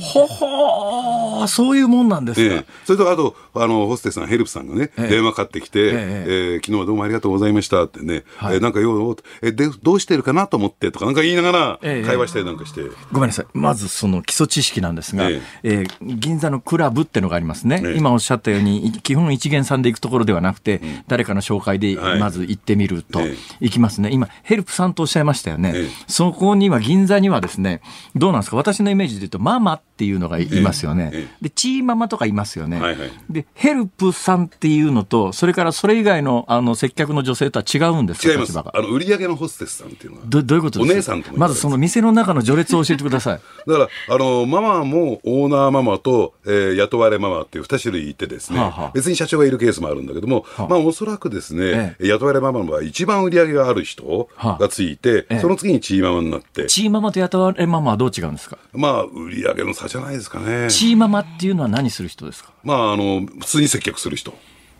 それはい接客のホステスさんとは違うんです。いや、一緒です。やってることは。はあ、ええ。あ要するにその店の中の立場が違うとい違うだけ。ことでえ序列が違うだけ。それでまあじゃあ一般的なホステスさんがいますよね、ええ。でヘルプさんってのは何なんですか？だからこの方は、えー売り上げを持ってないときは、そういうお客さんを持っていないから、はあ。自分の担当のお客さんを持っていないいから。やまあ須、田さんがじゃああのさっきの分断バーのママに紹介されてこの店行きなさいよって言って初めて行ったとしますよね、ええ。その時に最初に接待してくれるのは誰なんですか？え、その、そういう、あの、だから、その売り上げの担当の、ヘヘヘルプさんじゃないわけルプですさんじゃないですよ。担当がつくわけです担当がつく。つまり須田さんの担当の女性が一人店の中で生まれるわけですね生まれる。はあで、これは永久指名といって、はいえーもう未来永劫その店においては、その人の担当になっちゃう。いやいや、もうなんかこう、私、向こうのあっちの方が好みで、あの丸があのお姉さん担当にしてくんないかなってないの？やっぱり市長がいいなとかね。そういうのダメなんですか？ダメです。絶ダメメなんすか？絶対ダメ。この泥棒猫とかなんか、大騒ぎになっちゃいます。え、そうなんですか？そうなの。それ自分で決められないんです決かめられないんですよ。お店に当てがわれるんですか？お店にあたがられるというか、誰のつ、あの、つてで、枝できたのか、枝で、まあ、あの、考えできたのかっていう。枝っていうんですか？枝。枝。そうでもいいですけど須田さん。改めてこうやって至近距離で見るとですねなんか立派な耳ですね。えすごい立派な福耳ですね。よくあのなんかあのあの仏像でそういう耳の仏像ありますこれよね10円玉乗っかるんですよ。え？10円玉乗っかるんですすごいですねそれ。ええ耳たぶいわゆる福耳ってやつですか？まあ、含み極端な福耳ですねそれ極端すぎちゃって全然金たまんないっていう。いやそれはねあの銀座で飲みすぎなんです飲みすぎ。えまあいいや、それで、えーそれで、ということは、そのじゃあ、えー講座、講座っていうか、はいその専属のホステスさん決まりますよね。ええ専属のホステスさん決まります。はいそれ行くと、お金一回一回払わずに、ええ要するにそのホステスさんの付けになるわけです。つけになります。で、もし須田さんが逃げちゃうとどうなるんですか？そのホステスさんの借金なの。え？で、そのホステスさんが店に対して払わない。銀座のホステスさんって、ものすごいリスキーな商売ですね。リスキーですよ。で、リスキーだけども、ええ太客を捕まえると、ガッポガッポ入ってくるじゃないですか。えー例えば須田さんがそこで1日5万円使ったとしますよね、ええ。その担当のホステスさんにはいくらぐらい入るもんなんですか？あの、おそらく5万円っていうと、あの、伝票って詳細に見てみると、ええ。上下2段に分かれてるんですよ。で、上っていうのは例えばウイスキーを入れました、はいはい。ね、えーあるいは何かお菓子を食べましたっていう、ええまあ、じ実物のものがある。はい。で、その下の段っていうのは、えなテーブルチャージとかね、はいはい。ホステスチャージとか、えで、僕は今だに分かんない、サービスチャージ、サービスとチャージはどう違うんだろうかって不思議なんだけども、なるほどなるほど。そういうのが大体同額ぐらいつくんですよ。はあはあ上の金額に対して。はいはいで、上のものはホステスさんのものになる。下はお店。あそういう風になってるんだ、ええははーえじゃあさっきのヘルプさんは何なんですか？ヘルプ様はだから日給月給で働くっていう、日給いくらで働くっていう人は。それは別に口座持たないからホステスさんの側にリスクはないわけですねないです、ないです。そのヘルプさんから正規のホステスさんになるには何か資格のチェンジがあるわけですか？いや、そのお店ではなれない。おそらくですね、だから、辛坊さんから名刺もらって、はいで、たくさん名刺集まって、はい辛坊二郎は私のこと好きだわ。で、独立しようと。他の店へ移って、はね、辛坊さん来てねって言って行ったら、は担当になれるわけ。あ、なるほど。そこで初めて、好みのホステスさんが自分の担当になるわけですね。なるけれども、ちゃんと、えーそのね、元いた担当者に、まあまあって言って、あの、納得してもらわないと、ええおそらく包丁を持ってグガムテープ巻いて、えー殴り込みに行きますからね。この泥棒猫みたいな。怖いですね。質問、質問、いろいろ聞きたいんですよ。質問。あの、銀座のクラブっていうのには、銀座のクラブに限定しますね。ええ銀座のクラブっていうのには、大体値段のランクってあるんですか？高いとこ安いとこあ。りますあります。大体、い一番安いところで一回座って、ボトル入れなくていくらぐらいなんです3か万円ぐらいですかね。一番安いところで安いところで。3じゃあ一番高いところだと？一番もうピンキリですから、10万、20万あるでしょうね。それは、ボトルってやつは、レッドはないんですね。ないんです。で、ところで、それでね、ウイスキーとか、まあ、焼酎でもいいんですよ。はいそういうふうに、あの、ボトルキープができるものをとにかく飲んで入れて、はあはあそれ以外、抜き物ってあるのよ、抜き物。はあワインとかシャンパンとか。はあはあそれを、まあ、1本、2本抜くっていうのが、まあ、粋な飲み方。ほほーそれ高いんですか？高いですよ。ピンキリ。ロマネコンテとかあるの？あロマネコンティは高いですね。ええロマネコンティ、ロマネコンティはね、私一回だけ飲んだことがありまして、太平洋横断の、ええー航海の記念に、私が元勤めていた放送局の私の上司だった報道局長へがえワインを自宅に送ってきたんですよ、クールウィンで。なんだろうと思って開けてみたらロマネコンティ。これはさすがにちょっとびっくりしましたね。50万ぐらいしますよね。びっくりしました。え今、ロマネコンティ50万じゃなかなかないかもしれないですね。はい。ちょっと驚きましたですけどね。ええまあ、そんな話はともかくとして、わかりました。じゃあ、私が、えはい。ね、私がオーナーで、ええー銀座にクラブを始めたいなと思った時に、ええ初期投資どのくらいなんですか？え奥でしょうね。え、そんなにかかんの？ええお店を抑えてお、店ってそれ賃貸でしょ？ちリースですね。人体ですね。か、か、買わなくてもそんなにするんですか？で、それとあとホステスさん集めなきゃダメじゃないですか。だからそう売り上げをたくさん持ってるホステスさんを、ええやっぱりスカウトするのに、ええやっぱりあのお金が必要なんですよ。いやいや、それは、あのーアルバイト情報誌みたいなもので。ダメだ。ダメなの？だってそのホステスさんにとってみたら、要するに有利有利な条件じゃないと移ってくれないじゃないですか。まあそうですよね。いや、だからそういうのの経験がない人を発掘してっていうのは無理なんですか、まあそれでもいいですけど、なかなかそれじゃあね、商売にならないんですか商売にならないですよねやっぱりじゃあ、あの、かなりの技術が必要なんですか？技術必要ですね。あとね、長いその銀座での経験、経営の経験がないと、はいええダメでしょうね。はあ。で日本でやっぱり頂点は銀座なんですか？銀座で、銀座以外ないですね。北新地、大阪の。まあ、あの、同格とはいえですね、やっぱり数の多さ、ええやっぱりクオリティの高さっつったら、値段の高さも含めて銀座でしょうね。ああ、そうですか。ええそういうところに須田さんは大体年平均何回ぐらいいらっしゃるんですか？どのくらい行きますか？行くときは、だけどこのコロナの間はやっぱりなかなか行けなかったですよ。はい、コロナ以前。コロナ以前？はい年間まあ、週2、3回。週2、3回？え一日おきぐらいっていうなんか、よっぽど悪いことして金稼いでるでしょ。だって、そういう結論にならざるを得ないじゃないですか、それ。まともな商売してて、それは無理でしょ、それ。そうなんだよ。なんでこんなに行けるのかって自分でも不思議でしょうがないっていう。え辛坊さん本気で人生で2回しか行ったことないですから。それも人の金ですよ。だから自分でおやっぱりね自分で行かないと面白くないよ。この間、古舘一郎さんに連れてっていただいて。へえはやっぱり物語を作んなきゃいけない。紡いでいかなきゃいけない。なんかわかるようなわからい。いや、ないような僕ね、レッドがない店は無理かもしれない。あレッド入れりゃいいじゃないですか。10万でも20万払って。レッド？をええ大体そもそもレッドって今売ってんのかって話ですよね売って。ますよ。売ってる売ってる。あ、売ってるんですか？わ、かりました。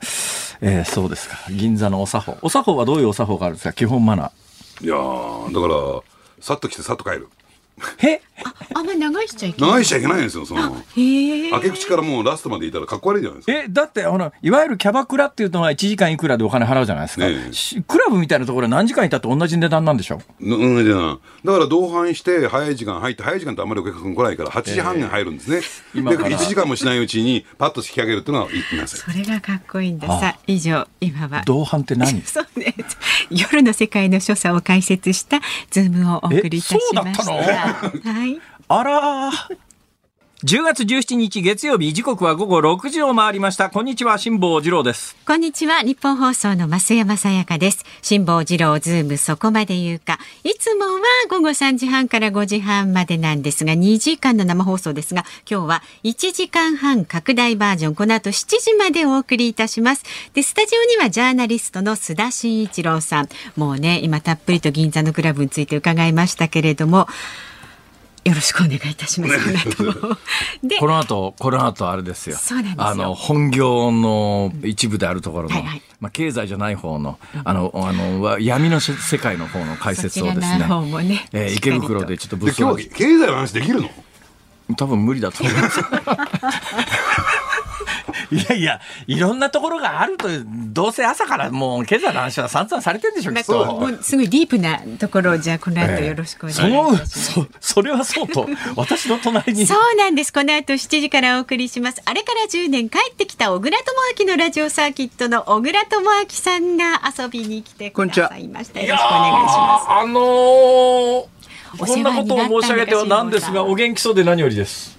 うん、あの元気そうにはできるんですよ。元気じゃないんですか？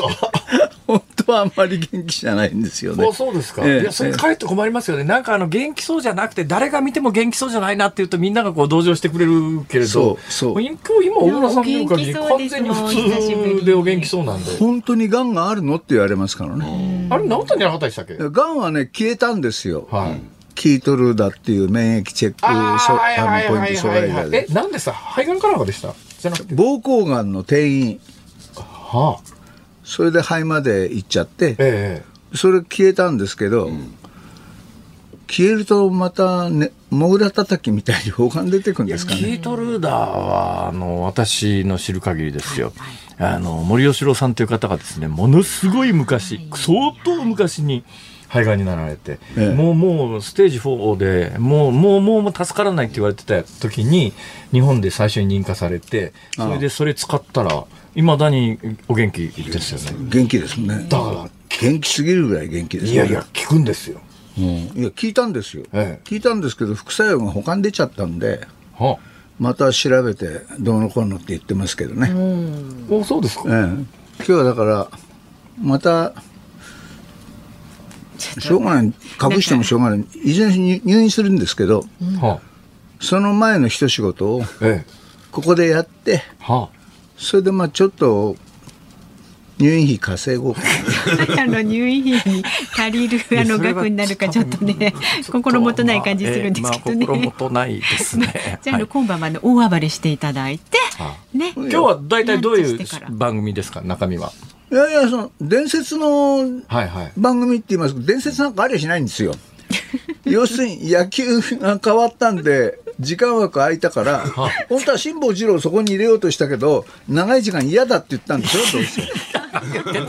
大体辛坊さんのねあのカバーでしか私入んないですから何を言ってるんですか？で辛坊さんが太平洋にいる時もね、小倉そうなんですさんはすみません、本当にねなんかあの須田さんと小倉さんは、なんかあの本当にバックアップしていただいてありがとうございます。私ねさっきねあの元報道局長にロマネコンティもらったって話したじゃないですか。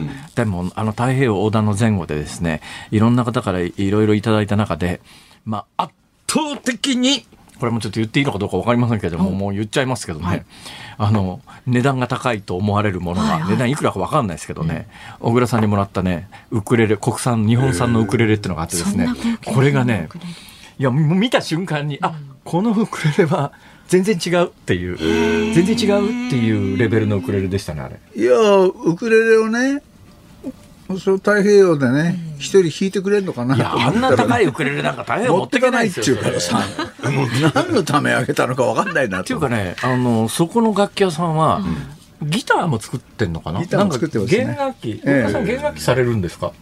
あのギターをちょっとだけベースとかベースとギターされるんですか、はいはいはい。あんまりそれはご披露されることあります？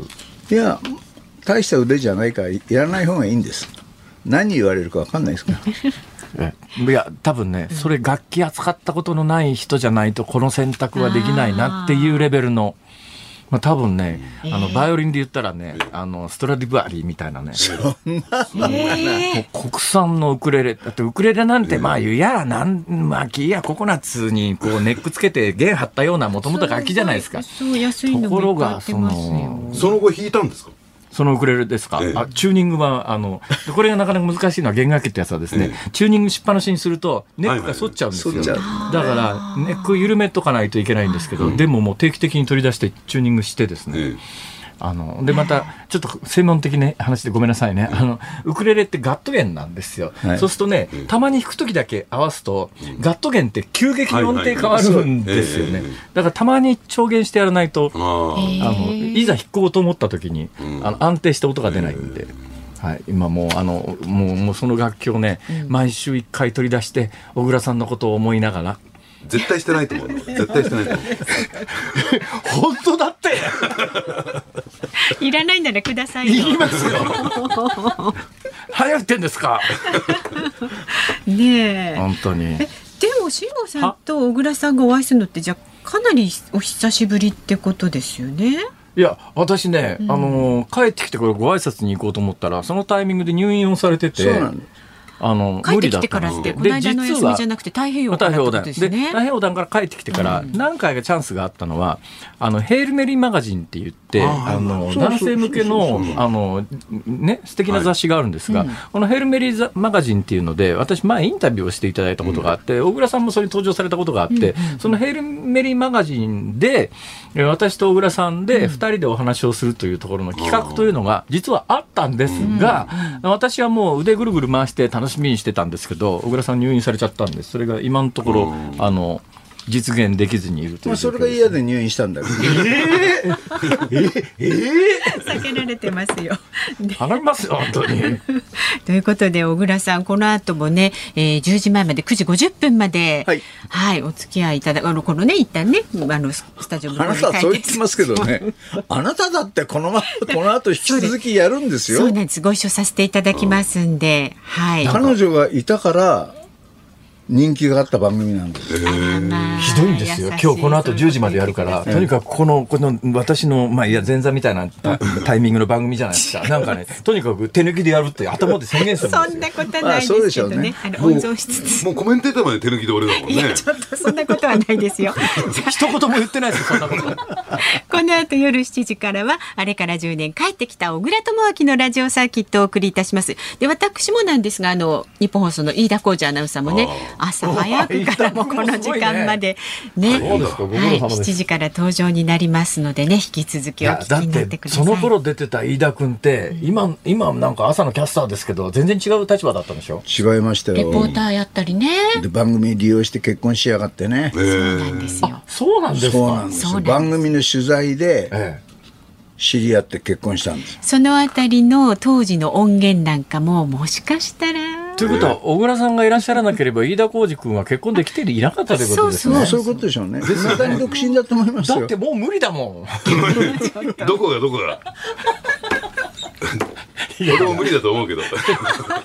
そのあたりのね、えっと何入ってきて黙って聞いてりゃ本当に。いやそうなんですよ。お見合いパーティーっていうのが10年15年ぐらい前ですかね。入り始めの時にはあ。潜入取材させてもらって。お見合いパーティーに潜入取材してそ取材にかこつけてきてた人と結婚したの？職権乱用ってことですよね。カッ。プルは成立したんですよね小倉さん。で気がついたらね有楽町で飯田浩二が手つないで歩いてるんですよ。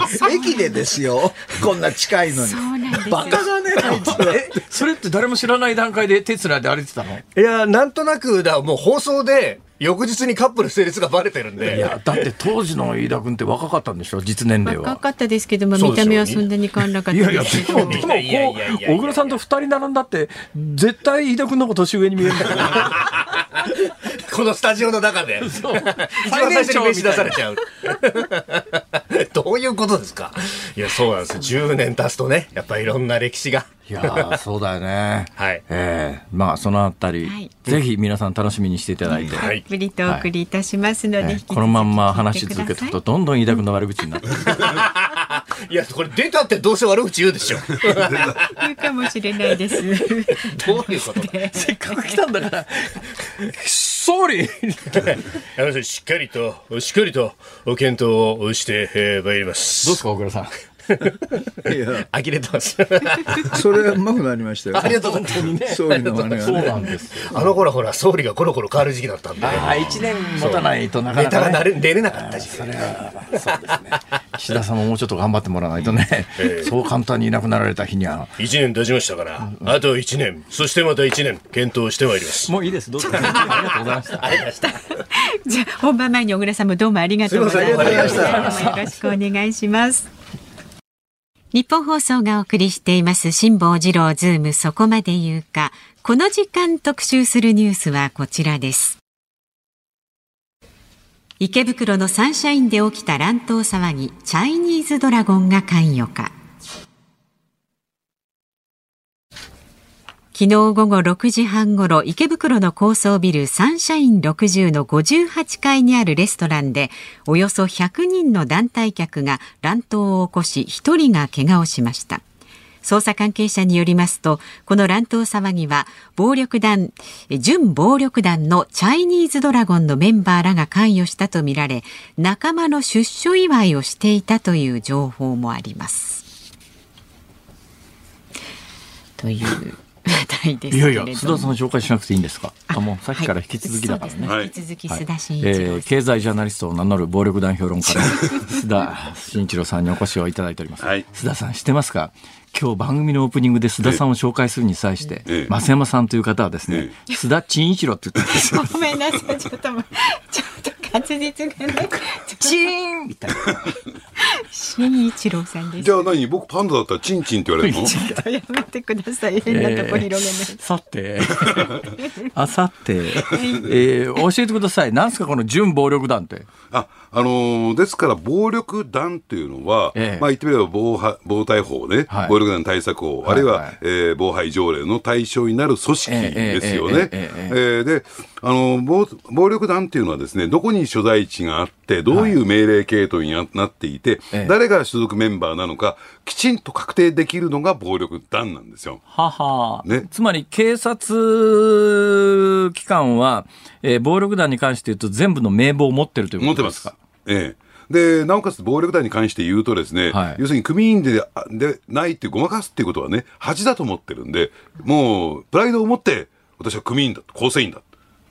あ、そうなんですかそうですまあ、そういえばなんか、あの、バッチつけて歩いてる人いますよね。いますし、よくあの、上と言って、あの、手紙が来るじゃないですか。え？ちゃんと手紙。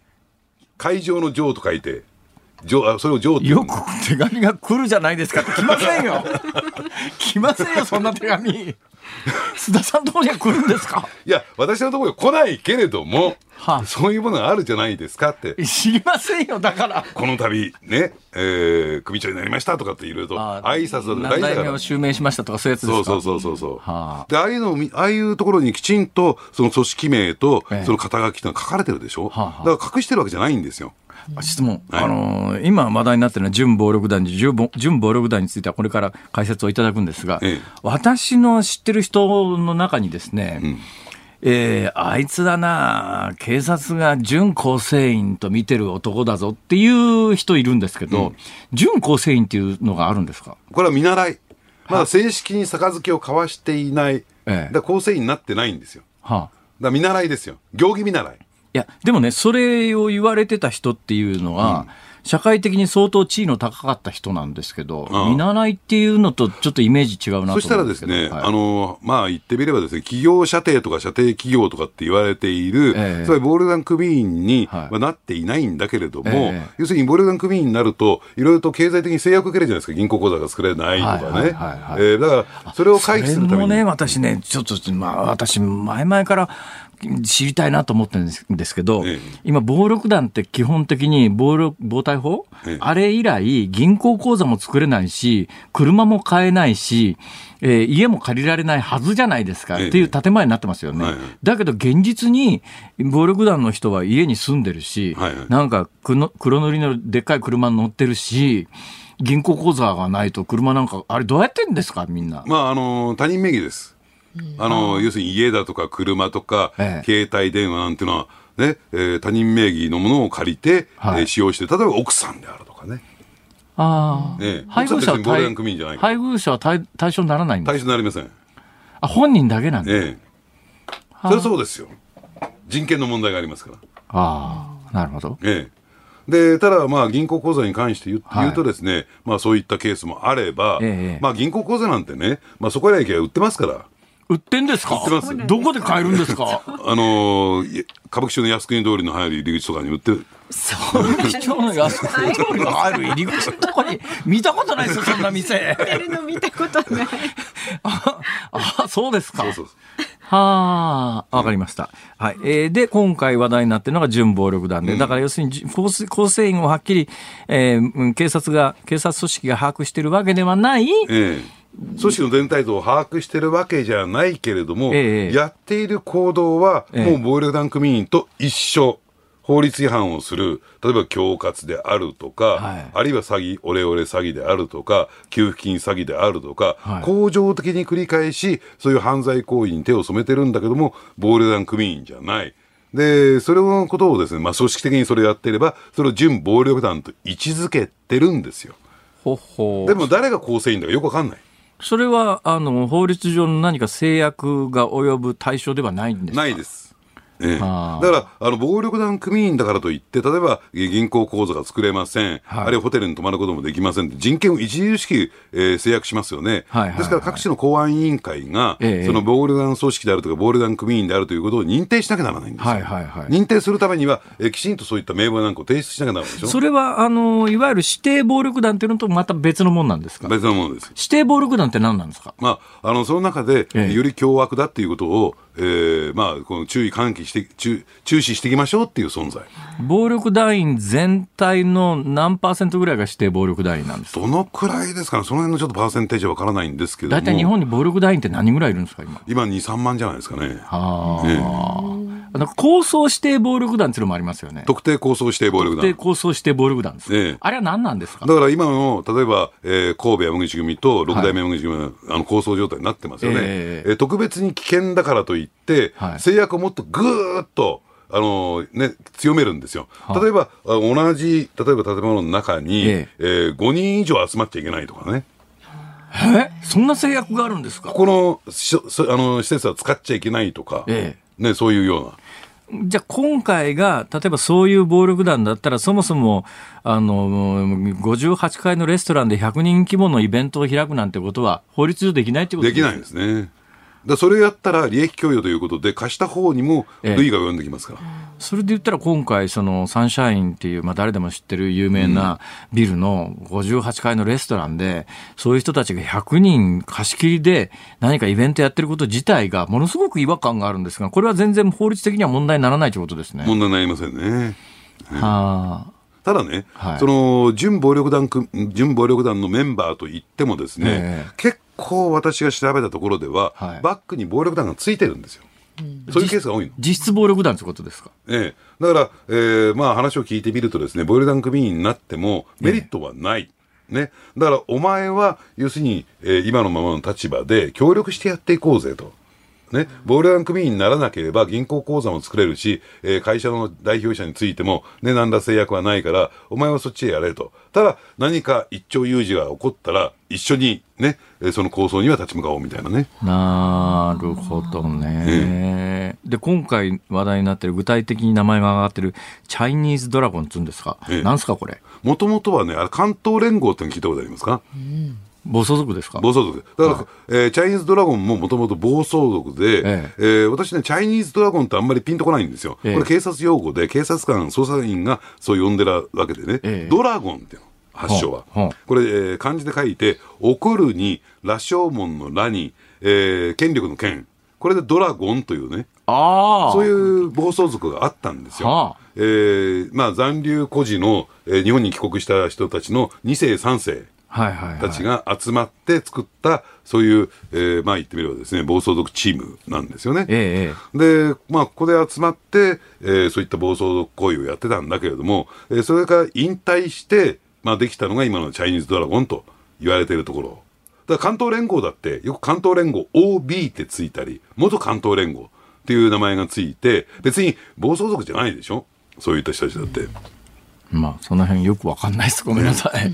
ああ、そうですか。ええー今、中国残留孤児っていうキーワードが出ましたですけど、はいはい中国残留孤児というふうに聞いて、まあ、どういう人たちか分かる人たちは、まあ、あある程度ニュースに詳しい人は皆さんご存知だと思いますけども、最近の若い人は、最近ニュースにならなくなったんで、もしかすると全然わイメージ湧かないっていう人もいるかもしれないですね。うんだから、あの、第二次大戦が終わった時に、中国に残された日本人の人たちがいるわけですよ。その人たちが、まあ、その後中、中国共産革命で、中国共産党の支配下になって、中華人民共和国で、日本と中国との間のやり取りもなくて、そのまんま取り残されて、で、中国人の、まあ、あの、養子というか、育ててもらったりなんかしてた人たちが、今から2、30年ぐらい前ですかね。かね。あの続々あの日中国交回復したということもあって、日中国交回復の後日本であの、まあ、昔のルーツをたどって、えー日本に帰国をされた方々が相当数いらっしゃる、そうですね。ですよね。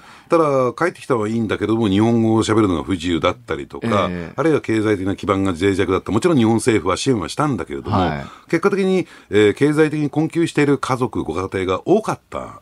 っですよ。ははですから、そのね、息子さんだとか、お孫さんっていうのは、ええーまあ、その経済的困窮を背景に、ぐれ始めるんですね。まあ、みんながみんなじゃないですけど、そういう、だから経済的な困窮がベースで、えそういう、まあ、いや、悪の道と言っていいのかどうかわからないけど、そっちに行っちゃった人もいるということですね。ええで、なおかつ、結構、まあ、これあんまり言いたくない話だけれども、ええ同じルーツは日本人なんだけれども、はい。やっぱりその地域地域では差別みたいなことがあって、ええ。彼らは彼らで、えーそのね、えーまあ、グループを組んだんですよ。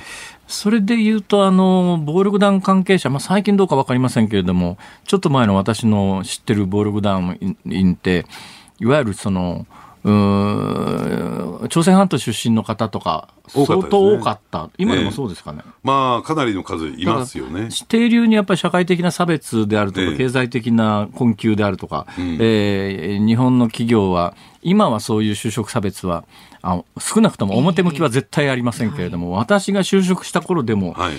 やっぱりあの日本国籍じゃないと、いわゆる大企業は就職できないっていう時代が結構ありましたもんね。そうですね。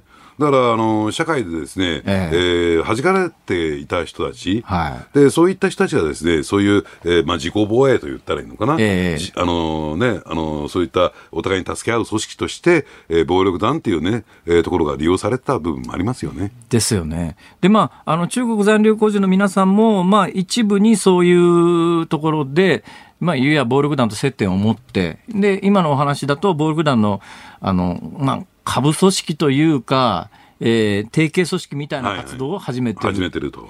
で、それ100人、驚いたのは、それで、池袋で出所祝いで100人規模の宴会ってすごい勢力ですよね。まあそうですね。だから、かなりの力持ってるんですよ、もともと。で、やっぱり池袋っていうのは、えーまあ今ですね、そういった中国のね、マフィアの方々のですね、まあ牙城みたいになってるんです。あの北口あたり一帯が。え、そうなんですか、ね北口ってどのどっちですか？私ね西口東口は分かるんですよ、ええ。あの不思議な不思議な池袋、ね、東が西部で西東部、はい。真ん中通るはなんとかでみたいな。え北口と南口ってのがあるんですか？北口あるんですよ。あの、ちょうど真向かいに、あの、喫茶店かなんかが2階にドーンとある。分かりませんよそんなもん。あの、ちょっとあの、風俗店なんかもたくさんある。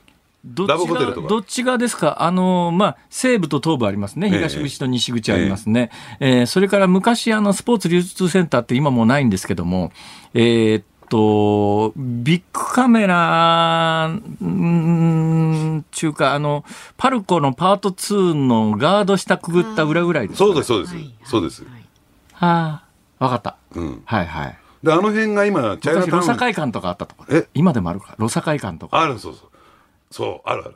ありますよね。ああ昔あそこ映画館あったんです、うん私ね、予備校時代よくあの辺の映画館行ってたんですよ。うん。はい。まあいいや。で、あの辺りが結構ね、えー、まあ、中国の方々のチャイナタウンに貸してるんですよ。えで、まあ、そしてですね、本土から来た方々は、東北版、東北地方から来たね、そういう集まりがあってですね、はい結構そこを拠点にしてた部分があって、ほうほ結果的に池袋ってそういう人たちが集まるような地域になっちゃった。なんでご飯を食べてるわけですか？つまり、いわゆるしのぎっちゅうんですかね？あの、収入源は何なんですか？まあ何でもありますよ。だから、えーそれこそ合法的なことから非合法なこと、飲食店経営をやってみたりとかですね、えーそういうところをやれば、あるいは非合法でも何でもやりますよね。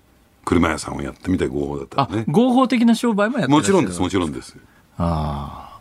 まあ、非合法なこともやり。ええで非合法なところでトラブルと暴力団が介入してねまあ、介入する前にええ、もう決着すりますよ。だから、相手とトラブルになった時に、ええ。相手が暴力団出てきたら、こっちも暴力団出すっていうね、はところにしないとええ、収めがつかなくなっちゃうんで。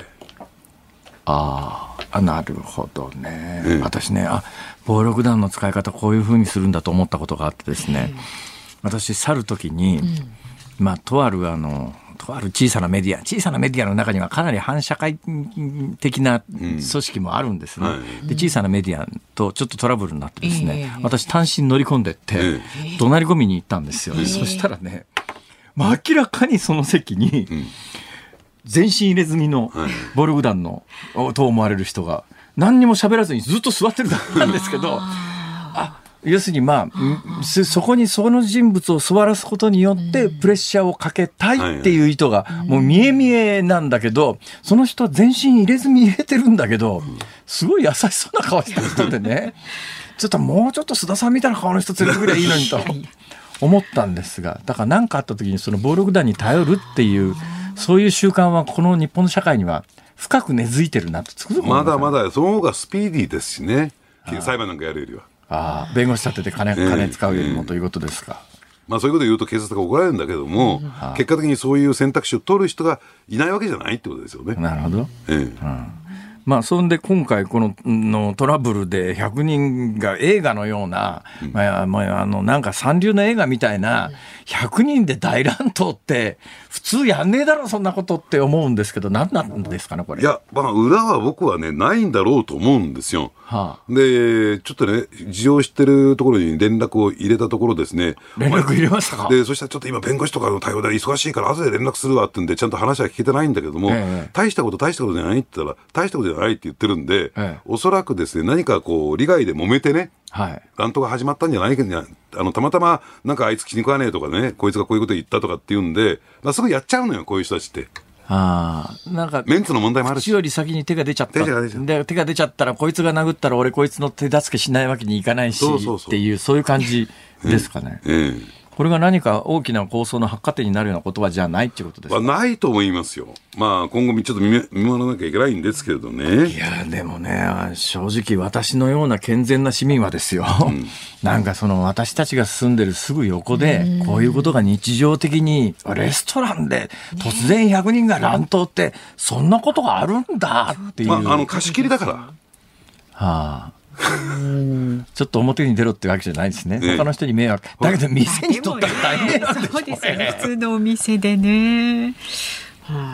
だまあ、こういうこともよく、よくじゃないけども、まあ、まあまあありますよね、と。まああるんだ。あなんかもうそろそろ終われっていう我々の耳にはですねあの音楽が聞こえてきたんですが一旦この辺で締めた方がいいわけですね。そうですね。ははいい、この後も須田さんにお付き合いいただきます。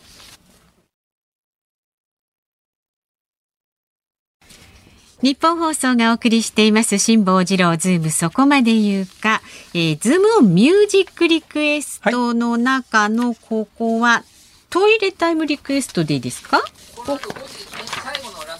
あ、ラス曲のね、はい、エンディングでお送りする曲をここで。決めたいと思います。は、はいいはいご紹介していきます。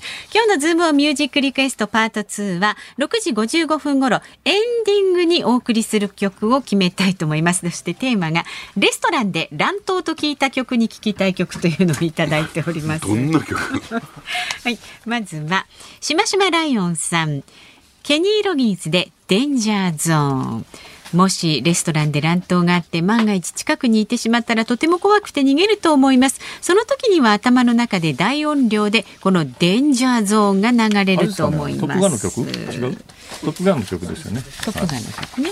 それから松戸市の豆助さん、はいはい。チャゲアスカさん、ややや。なんで？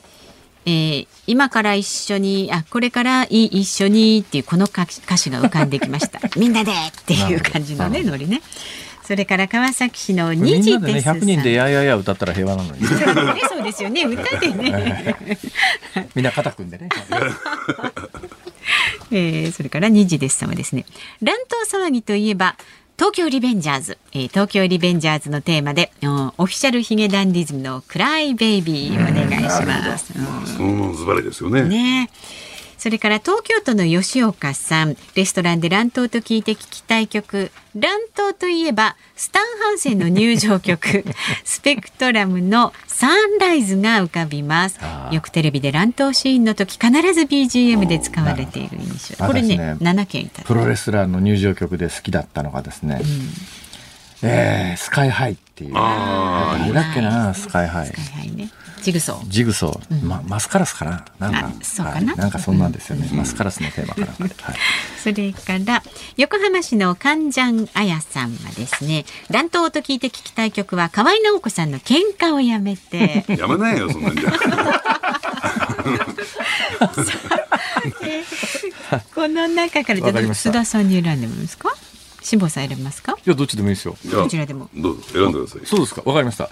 ズームオンミュージックリクエストはいえー、後半曲。チャゲンダースカ。ややや。これをねみんなで歌えばね乱闘になることもなかったやめてでもいいんですけどね。い いいですかチャゲヤスさんで、いやいやいやではい。はい。じゃあこちらあのこの番組の終わり6時55分頃エンディングにお送りいたしますので楽しみにお待ちになってください。さあご意見はまだまだ z o o m zoom アットマーク一二四二ドットコムツイッターでもつぶやいてください。ハッシュタグ漢字で辛坊治郎カタカナでズームハッシュタグ辛坊治郎ズームでつぶやいてください。ということでそろそろ辛坊さんおトイレタイムのトイレに行けって。え？トイレを強要するんですか？っていうね。え？進行役にトイレを強要する番組って聞いたことないですけど。トイレタイムリクエストという今日ね、あの気を使っていただいて設定して。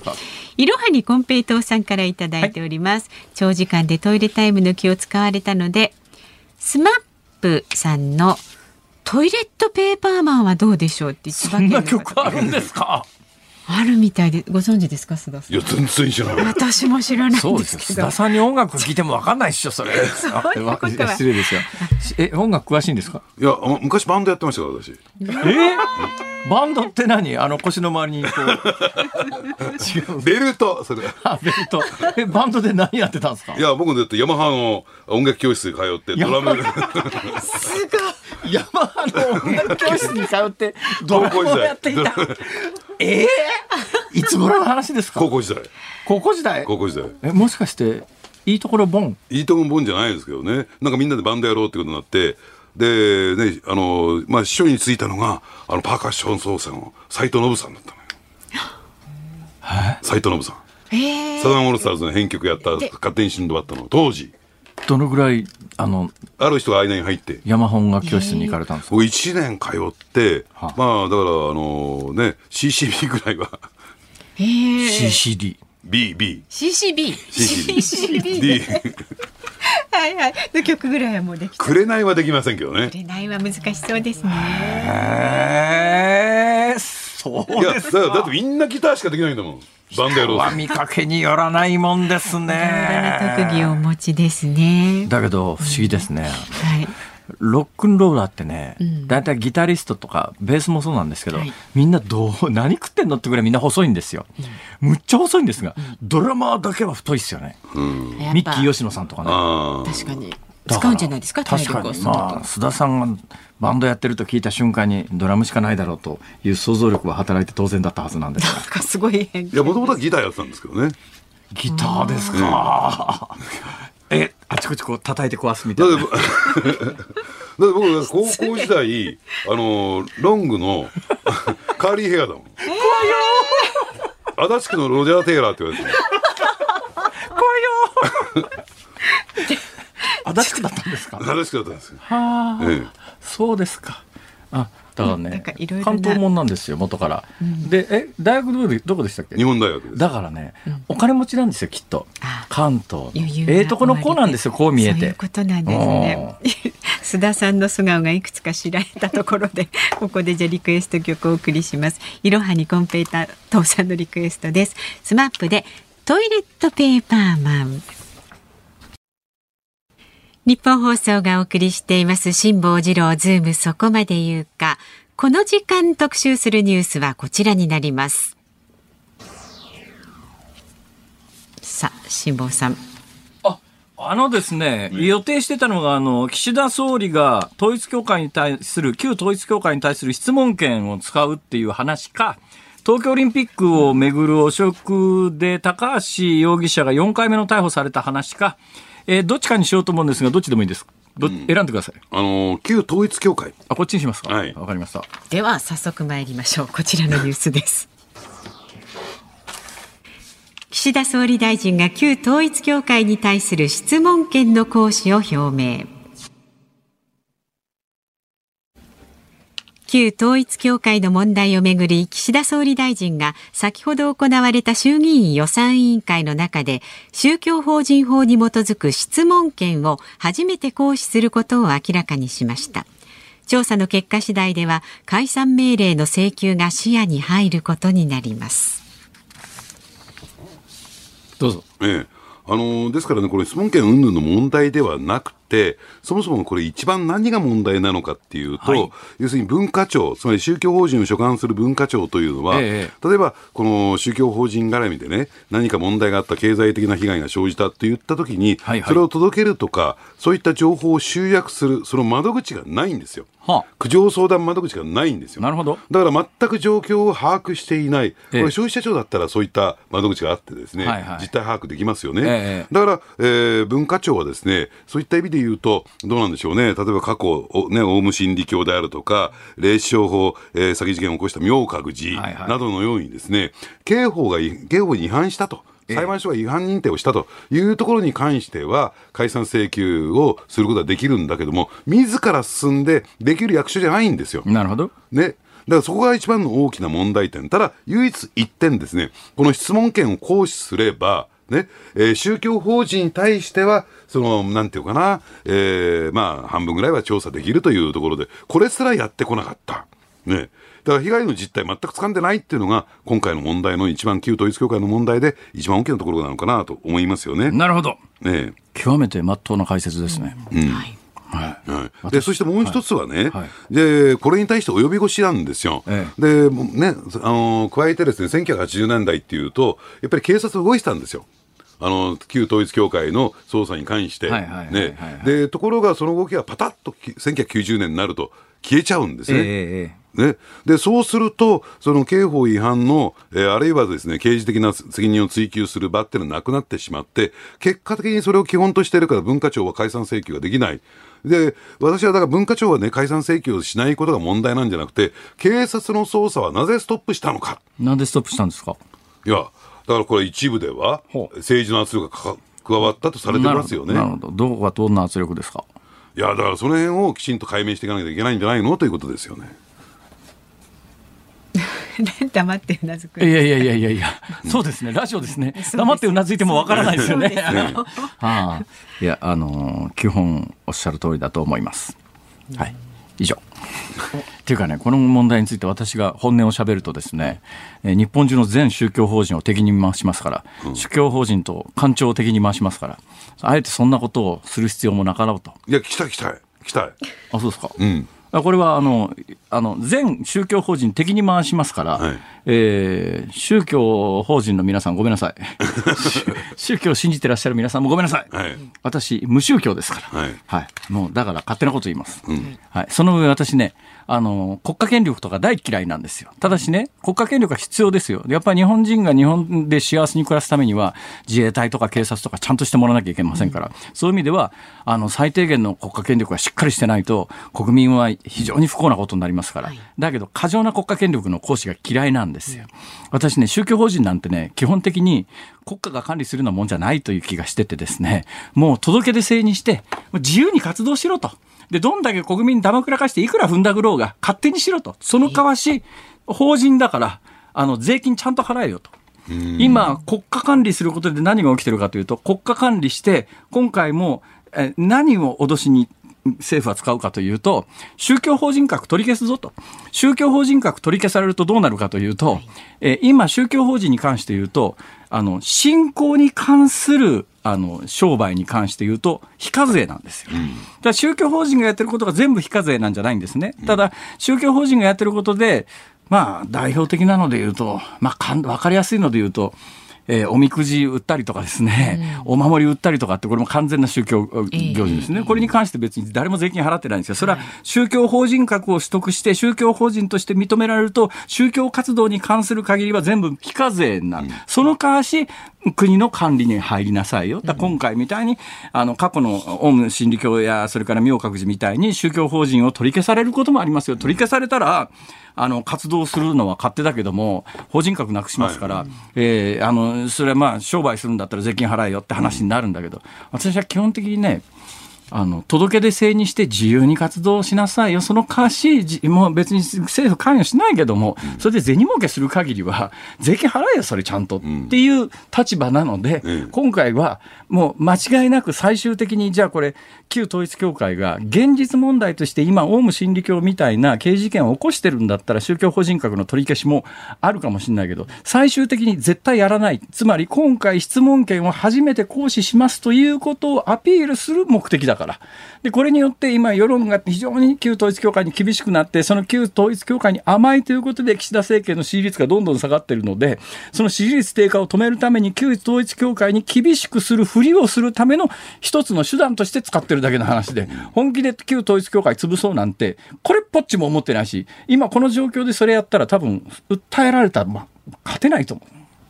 っていうのが私の基本スタンスです。うんいや、だけどね、あの、裁判所が最終的に判断をするんだから、要するに僕はね、思うんですよ。これ、刑法などってなってるんですよ。宗教法人法では。はいはいだから民事上は、あれだけの行為をやってきたんだから、要するに確定判決でね、えーまあ違法行為が認定されてるわけですよね。だから、なんで文化庁はそのなどをね、拡大、あの、役人とから拡大解釈するのは得意分野じゃないですか。だからそれをやって、えー裁判所に判断委ねないなんで文化庁がそこでね、抵抗してるのかっていうのはおかしいと思うんですよね。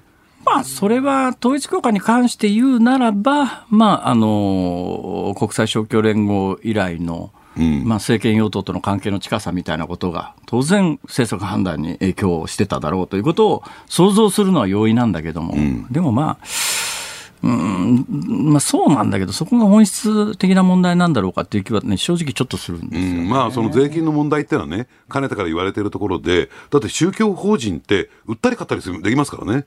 はっきり申し上げて。ええ、私実は身内の一人が昔々ですけども宗教法人買ったことがありまして、はい、だから宗教法人だと要するにまああのまともなっていうかそういうことをしていない立派な宗教法人っていうのはたくさんありますが、一部にはさっきの宗教法人格を有することによって、まあ、一部、それは宗教活動というふうに認められると税金払わなくて済んじゃうので、そのために宗教法人を売買すると、で休眠中の宗教法人が高値で売買されるという現実があるわけです。りますよね。うん。それっておかしくないか、だからもう届け出制にしてちゃんと税金払えよって言うと宗教法人からは宗教弾圧だって怒られちゃうんだけど世界の状況を見ると日本みたいに国家管理を前提に税金免除するなんていうのはそんなに多くないんじゃないのかなと思うんですけどね。うん。